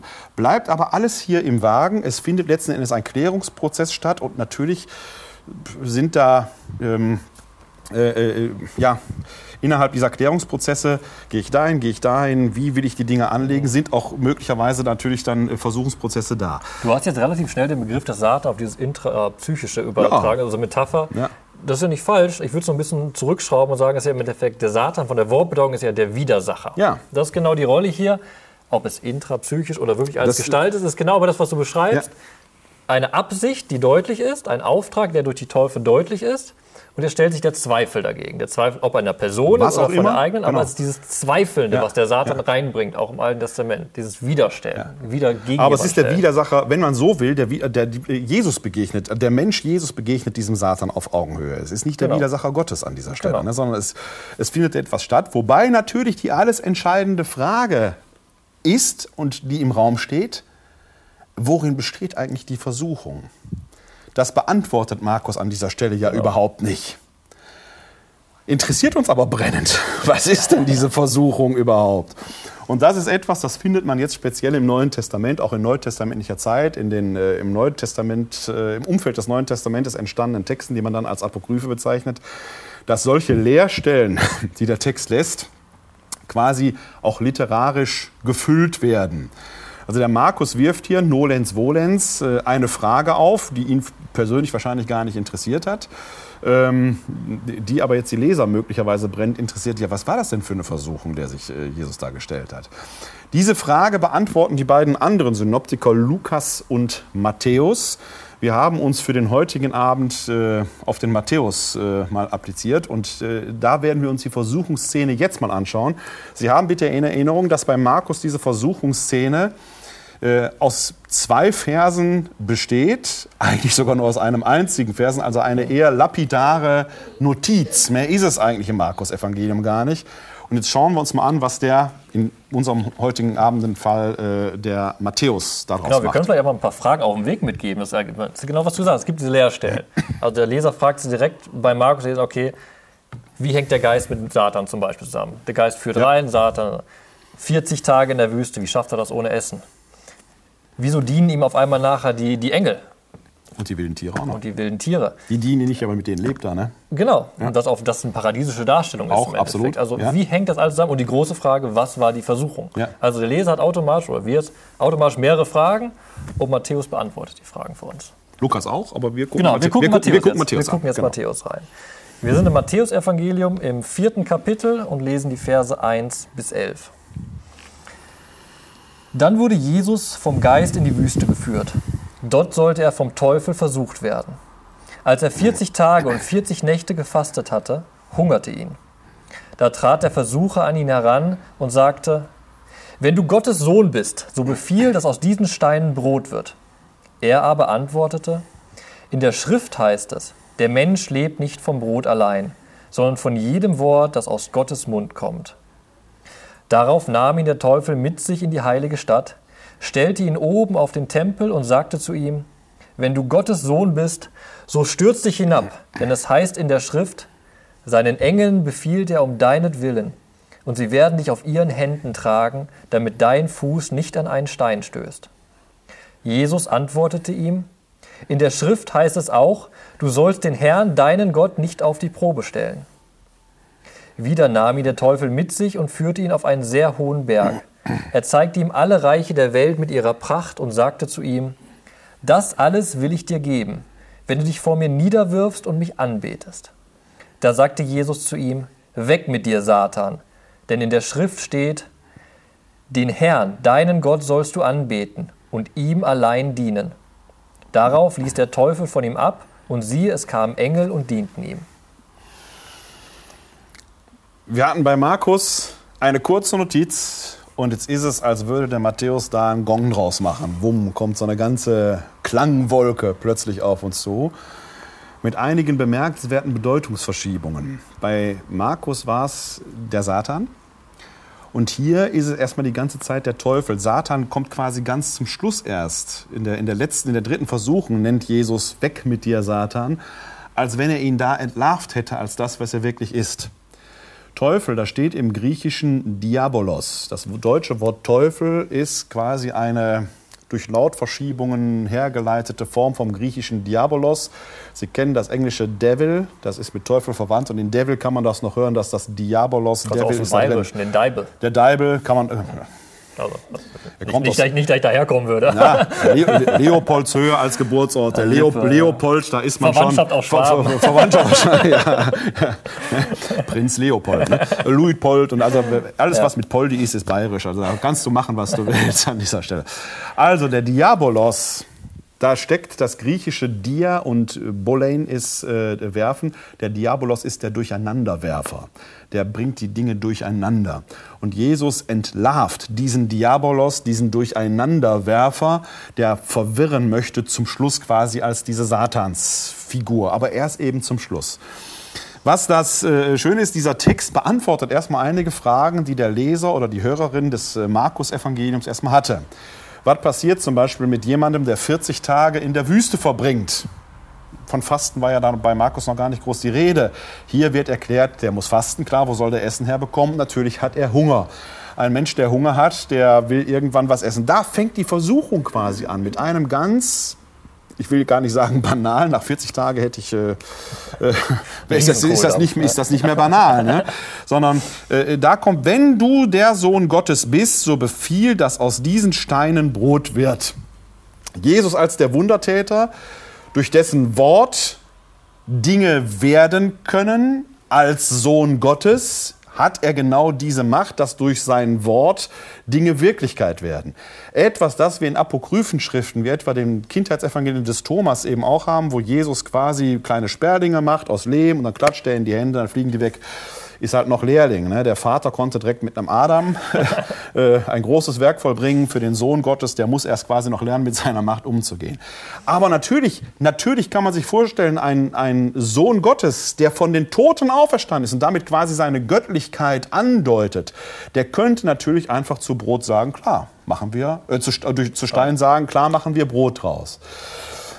Das ist jetzt die erste Versuchung. Und jetzt an dieser Stelle wird es interessant. Der Teufel der noch äh, erst als Satan entlarvt werden muss, erweist sich als Schriftgelehrter. Der kann mit der Schrift umgehen. Und jetzt ganze, die ganze Szenerie äh, entpuppt sich plötzlich als eine, ein Vorläufer unserer Diskussion heute Abend. Äh, da, da treten zwei äh, Schriftgelehrte, Schriftkundige auf, die jetzt in der Art quasi von, von exegetischen Diskussionen oder zumindest sehr rudimentär äh, äh, sich das um die Ohren werfen. Und was sind das für Zitate? Das Neue Testament wird ja erst noch geschrieben. Es sind Zitate des Alten Testamentes. Und der Erste, der das alttestamentarische Wort ergreift, ist ausgerechnet der Teufel. Was soll ich jetzt dazu sagen? Hat Shakespeare schon gesagt.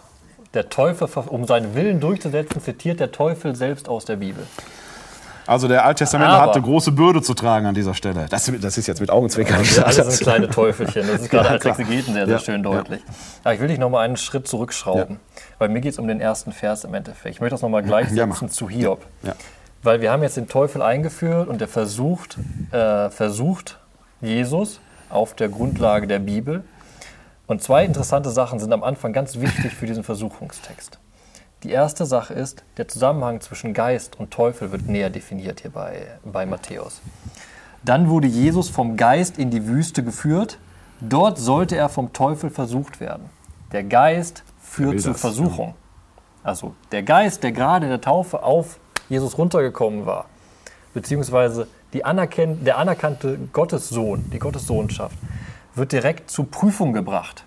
Es geht jetzt nämlich in diesem Textabschnitt darum, wie wird Jesus diese Machtfülle, die er als Gottessohn hat, einsetzen? Wird er sie egoistisch einsetzen oder wird er sie altruistisch für den anderen einsetzen?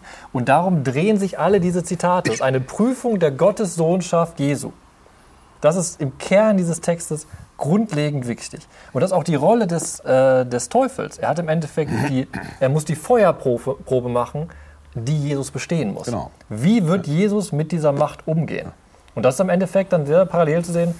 Man hätte hier genauso, Matthäus hätte genauso vorher einen Dialog im Himmel haben können zwischen Gott und dem Teufel über diesen gerechten Jesus und ob der sich bewahrheiten wird. Am Ende des Evangeliums wissen wir es, am Ende nach der Auferstehung ist Jesus der, der mit Macht erfüllt ist und alle Macht hat.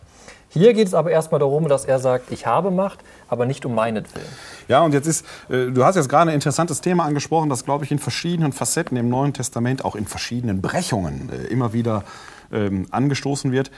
Wo, finden, wo findet eigentlich das Gericht statt? Wo findet eigentlich der Himmel statt? Wo findet, wenn es sie denn gibt, die Hölle statt? Und so weiter. Es ist erstmal immer das, was im Menschen selbst ist. Der Mensch selber, das ist ein, ist ein neutestamentlicher Gedanke, der im Alten, ich weiß der, gar nicht, ob der im Alten an dieser Stelle irgendwo so, so gedacht wird. dass der Mensch, dieser Atem Gottes, den, den, den dem äh, ähm, äh, Adam ja in die Nase geblasen wird, wird im Neuen Testament ja konsequent weitergedacht, dass ein Paulus sagen kann, wisst ihr nicht, dass ihr Tempel Gottes seid, dass Gott in euch wohnt. Das heißt, das Innere des Menschen wird plötzlich äh, zum Spiegelbild der Seele, zum Spielfeld dieser äh, ja, von Gut und Böse, dieser Entscheidungen. Das Gewissen ist plötzlich ein Thema, zumindest bei Paulus. Hier fällt an diesem Text ja auf, dass es genau, deswegen habe ich vorhin von intrapsychisch gesprochen, mhm. dass es quasi genau dieses, das, das erscheint ja fast, also ich kann das natürlich szenisch darstellen, dass ich hier Jesus habe und da einen Gegenspieler, den Teufel, und der, die schleichen da jetzt in der Wüste umeinander her. Aber es kann natürlich genauso ein inneres Gespräch sein. Das lassen die Texte eigentlich offen. Wo spielt das hin? Was hier nur auffällt ist, was bei Markus alles nur andeutungsweise war, hier geschieht direkt eine Zuweisung, dass nämlich der Versucher sagt, wenn du Gottes Sohn bist, also hier wird plötzlich, hier wird plötzlich klar geäußert, Jesus könnte der Sohn Gottes sein. Und zwar Sohn Gottes offenkundig nicht in einer Weise, wie wir Söhne und Töchter Gottes sind, Kinder Gottes, sondern dass hier Göttlichkeit wirksam ist. Wir sind noch ganz weit entfernt von den Konzilien von äh, äh, Nicäa und Konstantinopel, wo es um wahre Gottheit, wahre Menschheit geht. Das sind Dinge, die werden alle erst reflektiert werden müssen. Aber offenkundig gab es schon eine Ahnung davon, dass in Jesus selbst Gott in einer besonderen Weise wirksam ist, die seiner Art des Gottseins oder der Gottheit oder der Sohnschaft eine besondere Qualität verleiht. Es geht um ja? die Frage, welche Macht steckt in ist Jesus in drin? ihm drin? Ja? Und äh, wenn diese Macht in ihm wirksam ist, wie geht er jetzt damit um? Das ist die alles entscheidende Kraft. Benutzt er diese Macht, wo auch immer die jetzt herkommt, das ist, bleibt ja quasi offen, die aber in ihm da ist, quasi um so banale Dinge herzustellen. Ich schnippe in die Finger oder spreche ein Wort und aus Steinen wird Brot. Benutze ich diese Macht, um großartige Zauberkunststücke herbeizuführen? Ich stürze mich vom Tempel hinab und äh, er wird ja den Engeln befehlen, dass kein Fuß an einen Stein stößt. Kann man, kann man große Aufmerksamkeit mit erregen mit solchen, äh, mit solchen Dingen. Ne?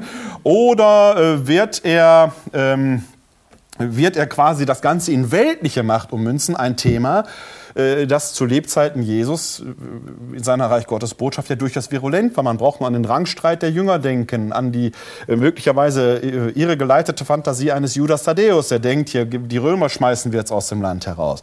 All das sind ja Dinge, die sind jetzt möglicherweise in dieser Anfangszeit, wo Jesus sich über seinen eigenen Auftrag klar wird, in welcher Weise will ich Israel restituieren, in welcher Weise will ich meine Botschaft ausfüllen, die ja nicht ganz von der Hand zu weisen sind bin ich ein politischer Messias. Genau. Jesus für sich sagt, ich will ein politischer Messias sein. Äh, äh müssen wir ein kleines Fragezeichen hintermachen, keine Frage. Ne? Das Interessante für mich ist eben nur, dass jetzt hier tatsächlich äh, etwas stattfindet, was für weite Teile des Neuen Testamentes ohnehin typisch ist, äh, dass hier eigentlich eine, eine theologische Auseinandersetzung auf der Basis der Schrift, die für die neutestamentlichen Autoren eben das Alte Testament war, äh, äh, stattfindet, wo genau jetzt geguckt wird, wie argumentieren wir und auch die Antwort Jesu, du sollst den Herrn, deinen Gott, nicht auf die Probe stellen, ja ein alttestamentarisches Zitat ist. Genau, wir bewegen uns hier, du hast das Stichwort Israel gesagt, auch dieses immer gleichsetzen oder versuchen, Jesus auf dem Hintergrund von Israel zu erkennen. Wir haben hier drei Bibelzitate, die Jesus anführt. Und diese drei Bibelzitate führen uns wieder zurück ins Buch Deuteronomium, das fünfte Buch Moses, der Abschluss des Exodus. Die ganze Geschichte, dieser ganze Pentateuch, die ersten Bücher erzählen ja die Geschichte, wie Israel zum Volk Gottes eigentlich wird. Und jetzt fragen wir uns bei diesen Texten hier, was bedeutet es, wenn Jesus Gottes Sohn ist? Und das auf dem Hintergrund der Frage, wie ist Israel das Volk Gottes? Und da spielen sich sehr, sehr, also wir sollten vielleicht die Zitate mal genauer angucken. Ja. Das, hat, ne, der erste, das erste Problem ist, was du gerade gesagt hast, Jesus sehr, sehr menschlich. Er hat, er hat Hungerbedürfnis. Und es ist eine Macht Gottes und Gottes göttliche Macht auch einfach, Essen hergeben zu können. Das haben wir in der Exodus-Erzählung in der Wüste, die Manna-Geschichte. Das Volk hat Hunger und Gott lässt das Manna erscheinen in der Wüste, wo keine Nahrung ist. Und genau darum geht es spannenderweise im Zitat, was angeführt wird. Es heißt ja in der Schrift, heißt ja, der Mensch lebt nicht vom Brot allein, sondern von jedem Wort, das aus Gottes Mund kommt. Das äh, Zitat stammt aus Deuteronomium 8, ich glaube Vers 3. Und da wird rekapituliert, was, diese, was die Bedeutung der Wüstenwanderung ist. Da wird nämlich gesagt, Gott hat bewusst Israel in der Wüste auch versucht. und sie hungern lassen. Ja. Damit sie eben verstehen, nicht von Brot allein lebt man, sondern von, von Gottes Wort. Da haben wir auch so eine Anspielung auf Altes Testament, wo ganz deutlich ist, Gott versucht sein Volk. Und was ganz typisch ist beim Pentateuch, das Volk scheitert. Also wir haben es ja, Israel zieht gerade aus Ägypten raus, ist auf dem Weg zum Sinai und scheitert dreimal, weil es dreimal Widerstand gegen Gott ausübt und murrt gegen Gott. Und jetzt haben wir genau das Gegenbild hier, was wir haben. Jesus hat die Macht, seinen Hunger selbst zu beenden. Er könnte selbst sich Manna vom Himmel regeln lassen. Aber er murrt nicht gegen Gott, sondern er verweist genau auf das, was nach Deuteronomium 8 eben der Sinn und Zweck des Exodus bzw. der Wüstenwanderung war, zu verstehen, dass das, was von Gott kommt, viel höherwertig ist als das, was ein menschliches Bedürfnis auf dem Boden ist. Und das geht so weiter spannenderweise, weil wir bleiben im Buch Deuteronomium. In Klammern auf, nebenbei, wenn Sie Neues Testament lesen und Zitate aus dem Alten Testament finden, ganz drei wichtige Bücher brauchen Sie nur im Endeffekt. Also Sie brauchen das ganze Alte Testament, aber die drei wichtigsten sind Deuteronomium, Jesaja und die Psalmen. Und ein bisschen Ezechiel. Und ein bisschen Ezechiel. Aber die drei großen, die Hauptlast der Zitate kommt aus diesen drei Büchern. Ja. Hier sind wir ganz deutlich, bleiben wir drin im Buch Deuteronomium. Und dann kommt eben die spannende Stelle, die eben schon gesagt hast, wo ich dann auf Shakespeare referiert ja, habe, so ja, intelligent, ja. wo eben gesagt wird, äh, das ist Psalm 90, glaube ich, wo eben gesagt wird, die Engel werden dem Messias dienen und den König auf, seinen, auf den Engelsflügeln äh, tragen. Das ist auch eben dieses. Machtbeispiel. Genau der Satan will hier nichts anderes. Was sagen wir? wir waren eben noch in der Wüste, jetzt sind wir in Jerusalem, im Zentrum Israels. Und vom Tempel sich runterstürzt, ist genau die Idee. Zeig Israel deine Macht. Genau. Du lässt dich runterfallen und du wirst nicht sterben, sondern Engel werden dich aufheben. Und da sagt Gott, äh, dann sagt Jesus eben auch wieder mit einem Zitat antwortend. Diesmal ist es aus Deuteronomium äh, 6, aus dem Schma Israel. Du sollst den Herrn, deinen Gott, nicht auf die Probe stellen. Gott, der Versucher, soll nicht selbst in Versuchung geführt werden, beziehungsweise auf Probe gestellt ja, genau. werden. Das ist genau dieses, es gibt keine höhere Macht. das ist die Absolutheit Gottes letztlich. Die Absolutheit genau. Gottes ist unhinterfragbar. Ja. Und darauf weist Jesus dann hin und sagt auch wiederum, es geht mir nicht um meine Anerkenntnis meiner Macht, sondern alle meine Macht dient Gott gegenüber. Und dann ist ja eine Steigerung. Wir haben ja drei Szenen hier. Wir sind erst in der Wüste, dann kommen wir nach Jerusalem und jetzt kommen wir auf einen hohen Berg, wo die ganze Welt zu Füßen liegt, der Götterberg, der Götterwelt. Jesus selbst kann, was du richtig gesagt hast, die menschliche Macht jetzt vollends bekommen. Das ist ja genau das, was du eben äh, gesagt hast, Stichwort Messianismus, Messias. Wen erwartet Israel? Erwartet es einen neuen David, einen neuen König, ein neues Reich? Erwartet es die Apokalypse? Erwartet einen neuen Priester? Es gab zur Zeit Jesus in der Entstehung des Neuen Testaments ganz verschiedene Messias-Erwartungen. Wer wird der Retter Israels sein? Und die letzte spielt genau darauf an. Ist der Retter Israel jemand, der ein weltliches Reich schafft? Und Matthäus sagt ganz deutlich, das geht nicht um dieses weltliche ja. Reich, sondern es geht um das Reich Gottes, das eben kein weltliches Gut ist. Und da wieder, geht es wieder zurück. Und dann ganz, ganz präzise auch wieder das Buch Deuteronomium. Wir sind auch noch da nochmal im Kapitel 6. Aber im Endeffekt spielen wir im Hintergrund sogar auf den Dekalog an. Es gibt nur den einen Gott und nur diesen genau. einen Gott soll ich verehren. Niemand anders. Deshalb kann Jesus sich nicht vor dem äh, Teufel niederbeugen. Aber das Interessante in der matthäischen Konzeption ist ja, dass der im Prinzip erstmal bei einem ganz allgemeinen menschlichen Grundbedürfnis Brot anfängt, dann auf Israel, den Tempel, rekurriert und dann den Zoom nochmal aufzieht, ja. hin zur ganzen Welt. Ne? Also die, die, äh, ähm, die Lunte, die der Diabolos hier legt, wird immer größer. Ne? Also die Versuchung wird eigentlich immer größer. Ne? Also wenn du schon, eigentlich würde ja Brot schon reichen. Ne? Dann wäre ja. alles gut. Weil hat Hunger. Ne? Dann wäre alles gut. Nein, er legt immer noch mal mehr nach und macht die Versuchung quasi immer noch größer. Und eigentlich sind wir gar nicht mehr in der Wüste. Ne? Er verlässt ja quasi diese Wüstensituation erzählerisch hier. Ähm, und ähm, äh, äh, landet quasi dann plötzlich auf diesem Berg, wo er diese, diese ganze Machtfülle quasi spürt, die, die Selbstüberhöhung, die da drin ist.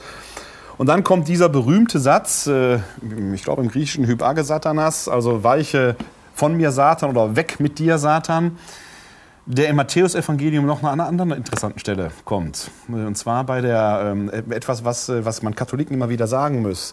Äh, dieses Bekenntnis, du bist Petrus und auf dir will ich meine Kirche erbauen, kommt ja nachdem der Petrus das, das Messias-Bekenntnis abgelegt hat. Und dann kommt unmittelbar danach, wird äh, berichtet, wie Jesus quasi eine Leidensankündigung äh, vornimmt. Er sagt also, dem Menschensohn wird es an den Kragen gehen. Dann sagt Petrus, das soll auf keinen Fall geschehen. Und dann sagt Jesus wieder, weg mit dir, Satan. Ist genau derselbe Satz, der hier steht. Das muss man immer deutlich machen, dass dieses Du bist Petrus, auf dir will ich meine Kirche bauen und dieses Weg mit dir, Satan, in sehr, sehr, sehr, sehr eng miteinander äh, äh, verbunden sind. Und letzten Endes auf diese Erzählung hier auch rekurriert. Auch da ist letzten Endes der Petrus steht genau wieder in dieser Versuchung, wenn er das Leiden ausschließt, dieses, dieses, äh, diese, dieses Existenzial des Menschlichen, sich nicht selbst zu überhöhen, sondern in seiner eigenen Schwachheit Mensch zu bleiben, was Jesus ja hier exemplarisch vorlebt. Und jetzt steht der Petrus plötzlich genau wieder in dieser ähm, Gefahr, sich selbst zu überheben. Und da muss er sich von Jesus als äh, quasi als Widersacher. als Widersacher sagen müssen. plötzlich ist das ist personalisiert. Ne? Hier könnte man auch sagen, wie ich es vorhin gesagt habe, intrapsychisch oder das ist eine mhm. mythische Figur oder der Teufel tritt da plötzlich als Person Jesu gegenüber. Das sind ja alles Lesarten, die durchaus denkbar wären. In der Petrus-Geschichte später im Matthäus-Evangelium ist der Petrus plötzlich der Widersacher. Ja, ne? Der ist ein Mensch. Mhm. Ne? Die Versuchung, die in diesem Menschen Petrus plötzlich Jesus gegenübertritt. Ne? Und ich glaube generell, dieses Kapitel, umso mehr wir darüber diskutieren, ist wirklich so ein Eröffnungskapitel für das ganze Buch. Weil genau. die einzelnen Sachen kommen alle wieder. Es geht eben, Jesus versorgt sie nicht selbst mit Brot, sondern was wir nachher haben, wir haben Speisung die, der 4000, der 5000. Die Speisungswunder. Ja. Er setzt seine Macht ein, um anderen zu genau. helfen. Er macht sich selbst also ich bin das Brot des Lebens ist eher johannäisch gedacht, ja. aber quasi im, im Abendmahl, wo er sich selbst äh, mit diesem Brot identifiziert, ne, ich, äh, das bin ich, ne, das ist mein Leib, da hat man genau diese Assoziation drin. Ne? Genau. Und dann geht es weiter mit den Engeln, das kommt ja auch nochmal wieder, ja. ne, bei der Verhaftungsszene im Garten Gethsemane. Genau. Da sagt Jesus ja, wenn ich rufen würde, würde Gott äh, Legionen Richtig. von Engeln schicken. Genau. Aber es ist eben nicht in Gottes genau. Willen, dass das ja. passiert. Und das läuft dann genau auf das spannende Ende zu. Hier geht es ja die ganze Zeit, was ich gesagt habe, darum, wie viel Macht doch der Gottessohn hat genau. und wie sie ihm jetzt zustehen würde und was er machen könnte. Genau. Aber Jesus immer wieder im ganzen Matthäus-Evangelium zieht sich zurück aus dieser Macht, nicht um seinen Willen, sondern um Gottes Willen. Aber dann der Auferstandene. Ja. Am Ende des Matthäus-Evangeliums ist er, der eingesetzt ist in alle Macht diese vollende Macht ist jetzt seins, auch offiziell anerkannt. Genau. Die Macht über alles. Genau. Aber die aus dem Scheitern am Kreuz heraus erwächst. Er muss also quasi, das ist, wenn man in den, in den Philipperbrief bei Paulus guckt, er war gehorsam bis in allem, bis in den Tod hinein. Er hielt an seinem Gottsein nicht fest. Also an dieser, das ist ja ein Topos, der im Philipper-Hymnus äh, nicht so entfaltet mhm. wie hier erzählerisch, aber letzten Endes auftaucht. Er bekommt diese Macht, weil er durch die tiefsten Tiefen des Todes, speziell des Kreuzestodes, hindurchgegangen ist. Ne? Die Macht ist das, was aus dem Willen Gottes dann herausfließt. Richtig. Und nicht aus dem Willen sie ist, geläut, sie ist geläutert quasi, am, genau. am, Leben, wenn man so will, durch das Leben selbst geläutert. Aber nicht nur für die Jesusgeschichte ist das spannend, sondern ich glaube auch, und das, das ist so ein Text, das Vaterunser, meine ich da ist ja, steht ja drin, führe uns nicht in Versuchung. Ja. Und das ist im Endeffekt, da muss doch dem Leser des Matthäus das steht auch da drin. Und uns muss das dann beim Beten wiederklingen, da muss diese Versuchungsszene mit reinklingen. Die, die, muss da wieder, die muss da wieder klingen und die Frage ist ja, worin besteht die Versuchung letzten Endes? Die Versuchung ist eigentlich, nach meinem Dafürhalten, genau wenn man sie hier dran widerspiegelt, weil sie auch in der äh, äh matthäischen Version des Vaterunsers ebenso ähm, exponiert drin ist, was ist das für eine Versuchung, in die Gott uns nicht hineinfallen lassen soll, wenn man es wörtlich äh, übersetzt. Es ist A, die Versuchung, angesichts des Leides äh, dann doch den Halt an Gott zu verlieren. Da hätten wir wieder den Hiob, der trotz des Leides irgendwo immer doch noch diesen letzten Faden aufrecht erhält ja. zu Gott die Versuchung, die zweifelsohne da ist, und das ist ja Sinn und Zweck bei der Hiob-Erzählung ja. eigentlich dieses ganze Spiels, wenn wir ihm nur ordentlich zusetzen, mal gucken, wie er reagiert. Ne? Also dass diese Versuchung ist da, wenn ich halt in einer leidvollen Situation stehe, ob ich da nicht doch letzten Endes an Gott so verzweifle, dass ich ihn leugne. Wobei selbst darin Jesus uns ja ein Vorbild wäre, wenn er am Kreuz ruft, mein Gott, mein Gott, warum hast du mich verlassen? Selbst darin wäre er uns in einer gewissen Weise solidarisch. Und die zweite Versuchung eben, äh, dass wir dieses Dein Wille geschehe, was Jesus ja im Garten Gethsemane letzten Endes auch äh, exemplarisch wiederholt, dann doch schnell aus dem Augen verlieren und äh, quasi unsere eigenen Wünsche und Bedürfnisse zum Willen Gottes erklären. Das ist ja auch eine Versuchung, die wir haben, ne? dass man sagt, eigentlich müsste er. Auch im Matthäus-Evangelium finden wir den Satz, äh, bittet, dann wird euch gegeben. Und dann wissen meisten, die meisten schon nicht mehr, wie der Satz weitergeht. Der Satz geht ja weiter, denn euer Vater im Himmel weiß, was für euch gut ist. Das heißt, wenn ich bitte, dann bekomme ich etwas. Ob ich das bekomme, worum ich gebeten habe, das ist eine andere Frage. Ich werde vielleicht was Besseres bekommen, aber will ich gleich gar nicht. Und das ist, glaube ich, die große Versuchung, dass wir Menschen denken, wir müssten Gott quasi wie so ein Oberkellner äh, behandeln. Wir bestellen bei ihm was und jetzt soll er quasi unsere Probleme lösen. Ja, wir werden was bekommen, aber möglicherweise nicht das, was wir gedacht hätten, was, was gut für uns wäre. Ne? Man darf nie vergessen, Weihnachten ist ja nicht mehr ganz so weit weg. Ein Wunschzettel ist kein Bestellschein. Ne? Richtig. Ja, da stehen wir jetzt nur mit unserem Teufel. Jetzt bleibt im Endeffekt nur die Frage zu erklären, wie, wieso ist dann trotzdem der Teufel so eine eigentliche Gestalt geworden? So, so bedeutend, dass man sagt, dass er die Hölle, dass er ja. diese klare Unterscheidung hat zwischen oben Himmel, Gott ja. und unten die Hölle mit dem Teufel, dem Luzifer, dem Lichtträger. Ja, bei Luzifer sage ich immer interessanterweise, man darf, sich, man darf an dieser Stelle nie vergessen, dass die äh, in, im, im, Ruhrgebiet in meiner Heimatstadt bezeichnete man die Flambeaus als Stippchen. Ich weiß nicht, woher das kommt, die bezeichnete man als Stippchen. Die Stippchenträger werden ja liturgisch als Luziferare bezeichnet. Richtig, ne? Also da in äh, jedem, in jedem Messdiener steckt auch ein kleiner Teufel, könnte man sagen. Ne? das ist das eine. Nein, also ich glaube, dass äh, diese äh, in unserem, im Jahr 2017, in unserem kollektiven Unbewussten äh, spielen, glaube ich, solche Ereignisse, solche historischen Ereignisse wie der Dreißigjährige Krieg noch eine sehr, sehr große Rolle. Wenn man auf die Bilder schaut, die da sind, dann haben die Menschen im Dreißigjährigen Krieg die Hölle erlebt. Und Bilder, die in dieser Zeit gemalt worden sind, da tragen die Teufel oft die Gesichter schwedischer Generäle. In unserer Zeit, wir hatten den Holocaust, war in Auschwitz, war die Hölle für die Menschen, die da waren. Das sind irdische, grausame Ereignisse und die Teufel haben ein menschliches Antlitz gehabt die ihr Menschsein aber genau darin letzten Endes satanisch verkehrt haben. Äh, so könnte man, äh, möchte ich fast sagen. Und ich glaube, dass wir das in unserem kollektiven Gedächtnis einfach so abgespeichert haben, dass da historische grausame Ereignisse waren, äh, auf die wir selber lebensgeschichtlich vielleicht gar keinen Zugriff mehr haben, die sich dann aber A verselbstständigt haben und zwar so verselbstständigt haben, dass bei uns Menschen auch solche Entschuldungsprozesse einsetzen, dass wir eben nicht mehr sagen, ich habe vor dir gesündigt, es ist ja viel einfacher und angenehmer zu sagen, ich war besessen von einem bösen Gedanken, dann bin ich selber ja eigentlich gar nicht schuld. Ja. Ich glaube, dass das solche Dinge sind, die sich da entwickelt haben, die vielleicht sogar irgendwie oberflächlich einen Ansatz im Neuen Testament haben, aber bei näherer Betrachtung einer Prüfung an der Heiligen Schrift gar nicht, äh, auch, auch neutestamentlich keinen äh, Anteil halten, weil dieses, dieses, äh, dieser, dieser Freiheitsgedanke, ähm, der in der Bibel als roter Faden irgendwo auch durchgereicht wird, impliziert, dass ich sagen muss, ich bin verantwortlich für meine guten und für meine schlechten Taten. Oder wie Paulus im zweiten Korintherbrief sagt, wir alle müssen vor dem Richterstuhl Christi offenbar werden und werden den Lohn empfangen. Interessanterweise mhm. spricht er nicht von Strafe, den Lohn empfangen für das Gut und Böse, das wir getan haben. Und da ist äh, also ich, ich, glaube, dass erstens äh, das eine ist, dass äh, der Teufel, der Satan, wie auch immer, so ein Entschuldigungsmechanismus ist. Und ich glaube, für manche ist es auch einfach interessant, sich als besessen auszugeben. Das macht einen ja auch irgendwie interessant. Ne? Das ist nochmal eine andere. Diese ganze das ist aber eine ganz andere Geschichte. Ist eine, ist eine, ganz andere Geschichte. Ja, ja aber der Punkt ist erstens auch wirklich, was du sagst, dieser äh, Entschuldigungsmechanismus, den wir angesprochen haben. Ja, der nicht biblisch ist, ne? Der biblisch auch ist. Meinst du? Ja, ich habe nämlich noch eine Stelle, die mir gerade eingefallen ist, die ich vorhin vergessen habe zu nennen. Wir haben nämlich im Buch der Weisheit, das gehört ja nicht zum hebräischen Kanon ja. des Alten Testaments, sondern zur Septuaginta, ist in. in äh ah, Septuaginta. Nein, mach weiter. Oh, okay. Wenn du noch was ausführen möchtest.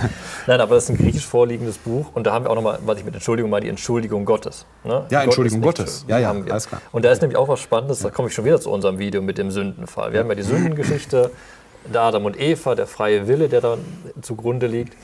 Und das Buch der Weisheit sagt eben, äh, ich glaube im zweiten Kapitel, der Tod ist durch den Neid des Teufels in die Welt gekommen. Mhm.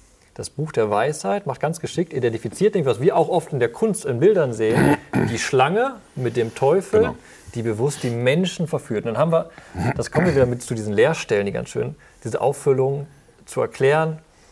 Äh, wie, wie kann das denn sein, dass dieses Böse doch da ist? Wieso ist der Tod da? Und ich will dem Tod absolut nicht Gott zurechnen. Also muss ich das irgendwie aus einer anderen Figur herein und führe dann das wunderbare literarische Motiv des Neides ein. Mhm. Na, das haben wir dann nachher entfaltet. Äh, Im Koran ist es, glaube ich, Iblis oder in anderen Büchern auch, dass der, Engel, der Teufel im Endeffekt ein abgefallener Engel ist, der neidisch auf die Liebe Gottes zu diesen Menschen ist. Und dann ist eben aus dem Hofstaat, reißt sich eine Person literarisch raus, die sich dann auf einmal wirklich als Gegenspieler in der Tradition entwickelt, gerade weil diese besondere Beziehung zwischen Gott und Mensch bei ihm auf Widerstand stößt. Und was ich einfach damit nochmal deutlichen will, wenn wir über den Teufel reden, über den Satan reden, geht es immer darum, wie erkläre ich das Böse. Und dann ist es ein Problem, was wir auch heute haben. Wir dürfen das nicht personifizieren. Wir dürfen das nicht auf eine Gestalt sagen, so, der Satan ist jetzt schuld daran oder ich reinige Gott, weil es den Satan gibt. Nein, sondern wir müssen uns immer, wenn wir sagen, wo kommt das Böse her? Natürlich kann ich das auf Personen zurückführen, aber es gibt ja Böses ohne den Menschen. Es gibt einen größeren Zusammenhang des Bösen. Und da haben wir die unglaubliche Herausforderung, dass wir immer wieder sagen müssen, wir glauben an den einen Gott, wo ich am Anfang des Abends gesagt hatte, Jesaja 45, Vers 7, ja. der von sich selbst sagt, dass er das Heil erschafft und das Unheil schafft. Wobei ich an dieser Stelle immer noch sage, ob das der größte Zusammenhang des Bösen, ist das eine menschliche zu schreiben, also ist es subjektiv aus menschlicher Sicht böse oder ist es objektiv äh, tatsächlich böse? Das ist immer für uns Menschen schwierig auseinanderzuhalten. Ne? Ich sag mal, so ein Waldbrand in Kanada, für den, der sein Holzhäuschen da hat, subjektiv ganz schlecht, ist ganz, ganz böse, objektiv aus Gründen der Regeneration der Wälder eine Naturnotwendigkeit. Also das ist immer eine Frage, aus welcher Perspektive gucke ich auf diese Zusammenhänge. Richtig, aber es geht ja für uns um die Erklärung verstehe, des, ja, ich ne, verstehe, das ich, Böse genau, genau. Ne? Wobei ich sage ganz zum Schluss äh, mit Augenzwinkern, äh, ähm, vielleicht muss man da doch ein bisschen relativieren, auch als vernunftbegabte Theologen, ob es den Teufel in, in, in, personeller Gestalt nicht doch gibt. Neulich war ich beim Edeka an der Quengelzone, an der Kasse, eine Familie mit einem kleinen Kind vor mir und da habe ich einen kleinen Teufel erlebt. Aber es war auch irgendwie ein armer Teufel. Also, aber der hatte, Mensch, der hatte ein kleines menschliches Antlitz und äh, wahrscheinlich und hoffentlich auch seine guten Seiten. Also, äh, Sie merken, wenn wir in die Heilige Schrift schauen und wir haben, äh, wir haben es ja mehrfach betont, dass im Neuen Testament häufiger von Dämonen, äh, vom Satan und so die Rede ist. Ich persönlich glaube, dass das Neue Testament in weiten Teilen äh, auch da eher eine kritische Distanz zu hat, aber wohl gleichwohl das Sprachspiel als solches aufgreift. Ich habe vorhin schon die Geschichte mit den sieben unreinen Geistern, die kommen und die saubere Wohnung damit beziehen wohnt. Eins müssen wir uns immer klar machen, und die neutestamentlichen Autoren waren da eigentlich sehr konsequent in dieser Denke, dass in der Tatsache, dass Jesus wie ein Gottverlassener am Kreuz stirbt, übrigens auch Begründung aus dem Buch Deuteronomium, das muss man, das muss man gelesen haben, ja, um das Neue Testament zu verstehen. Da kann ich, kann, ich, kann ich dir nur zustimmen. Ähm, ich glaube, Deuteronomium 21, Vers 23, da steht das drin, dass der am Holz hängende ein von Gott nicht, verflucht ist. Ich meine, ist, äh, ähm, dass Jesus wie ein Gottverlassener stirbt, und trotzdem von Gott auferweckt wird, damit ist im Neuen Testament der Gedanke verbunden, der von Paulus im Römerbrief auf den Punkt bringt, die Sünde ist tot. Ihr seid für die Sünde gestorben. Das Böse ist besiegt. Es gibt keinen Grund mehr gegen das Böse in dem Sinne zu kämpfen. Es hat seine Macht verloren. Es mag sein, dass wir Menschen noch in diesen Zusammenhängen äh, natürlich leben, weil wir Teile dieser Geschöpflichkeit sind. Aber, und das ist zum Beispiel die große Vision äh, der Offenbarung des Johannes, die wir beim letzten Mal, glaube ich, ja diskutiert haben, auch wenn hier auf Erden manchmal noch es so scheint, als würde der Kampf zwischen Gut und Böse in vollem Gang sein, aus Sicht der Ewigkeit ist das längst entschieden. Es wird, wir werden ins Heil äh, letzten Endes eingehen. Und vielleicht ist das etwas, was wir im Jahr 2017 äh, ja, eigentlich nicht laut genug sagen können, auch wenn der Papst hin und wieder gern vom Teufel redet. Wobei mein Eindruck ist, er ist da etwas zurückhaltender äh, geworden. Irgendjemand scheint ihm gesagt zu haben, dass diese etwas blumige südamerikanische Lesart in Europa missverständlich ja. zu, äh, aufgefasst wird. Ähm, dass wir Christen eigentlich ja genau in dieser, dieser entspannten Gelassenheit in das Leben gehen können, wissend, dass uns das Leid nicht immer erspart bleiben wird aber dass wir letzten Endes auf einen schauen, der durch das Leid hindurch in, in, in die Fülle der Herrlichkeit Gottes eingegangen ist und dass wir genau diesen Weg vorgezeigt bekommen. Das macht das Leid kein Deut einfacher. Aber es gibt uns eine Perspektive, die uns im wahrsten Sinn des Wortes aufrichten kann. Und da kann man den Teufel einfach auch mal herrlich verlachen. Ob es ja. ihn jetzt gibt oder nicht, ich persönlich glaube nicht an ihn. Es gibt Leute, die glauben an ihn. Wir könnten gemeinsam darüber lachen und es wird einen geben, der sich ärgert. Das ist der Teufel. Wenn es ihn gibt. Wenn es ihn gibt. Ja, aber das ist genau der Punkt. Wenn man die Teufelsgestalt anguckt, das meine ich ja, was ich wichtig finde mit dem Gottesbild. Und das, man darf keine eindimensionalen Gottesbilder ja. haben. Und auch die Schattenseiten Gottes sind wichtig, weil dadurch auch gerade das Heil, was in Gott ist, umso deutlicher wird ja. gerade. Ja. Und die Gerechtigkeit wird umso deutlicher, weil es diese Schattenseiten gibt. Und deshalb finde ich den Teufel in der Bibel als Figur so wichtig, weil da wir nochmal reflektieren, welche Allmacht wir in Gott reinlegen, was es bedeutet, wenn wir einen Ein-Gott-Glauben haben und welche Relevanz und Bedeutung dieses Heil hat im Angesicht des Bösen. Ja, und dass es letzten Endes keine Entlastung Gottes gibt, dass man das Böse irgendwie abspalten genau. kann. Es ist, hat, auch das hat seine Ursache letzten Endes in ihm und sei es, dass es der freie Wille ist, der von ihm begründet wurde, genau. der das, das möglich macht. Das hat unglaublich viele Bedeutung auch nochmal genau. für unser eigenes äh, Leben. Das haben wir an dem, äh, wir haben auch mal einen Abend gemacht zum Psalm und Klagepsalm. Ja, ja, das ist ja auch gerade das im Buch der Psalm das ver verlieren wir oft, dieses Klagen an Gott, sagen, Gott, du hast uns nicht gerettet, ja. warum hilfst du uns nicht? Das, eine, eine Gottesbeziehung ist realer, wenn die Person, die gegenüber ja. ist, dreidimensional ist. Genau. Wenn du jetzt eindimensional wärst, dein ganzes Volumen verlieren würdest, hätten wir viel weniger davon ich wäre nicht das Erlebnis, dass ich so bin. in diesem Sinne, wenn Sie Spaß haben, weiter äh, in und mit der Bibel zu arbeiten, jeden Dienstag veröffentlichen wir beide ja unsere Texte im Weblog DI Verbum, www.di-verbum mit v.de. Heute ist ein Text von dir äh, erschienen zu der äh, Sexistus-Debatte. Ja, MeToo, MeToo ist die, hast ja den Hashtag auch vorangesetzt. Ja. Nächste Woche Dienstag gibt es von mir wieder etwas. Ich weiß noch nicht, worüber, wird auch noch nicht verraten. Muss ja immer zum Thema gerade passen. Muss ja, soll Und wir treffen uns dann wieder im Dezember, Im Dezember. eine Woche vor Weihnachten. Genau.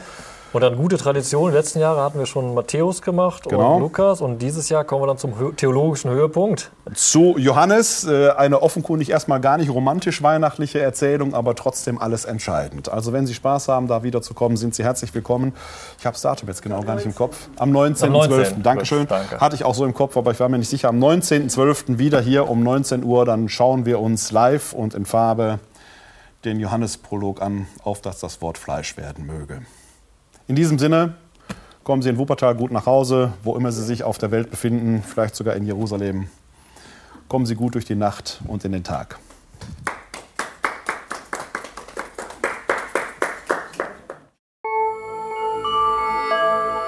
www.d-verbum.de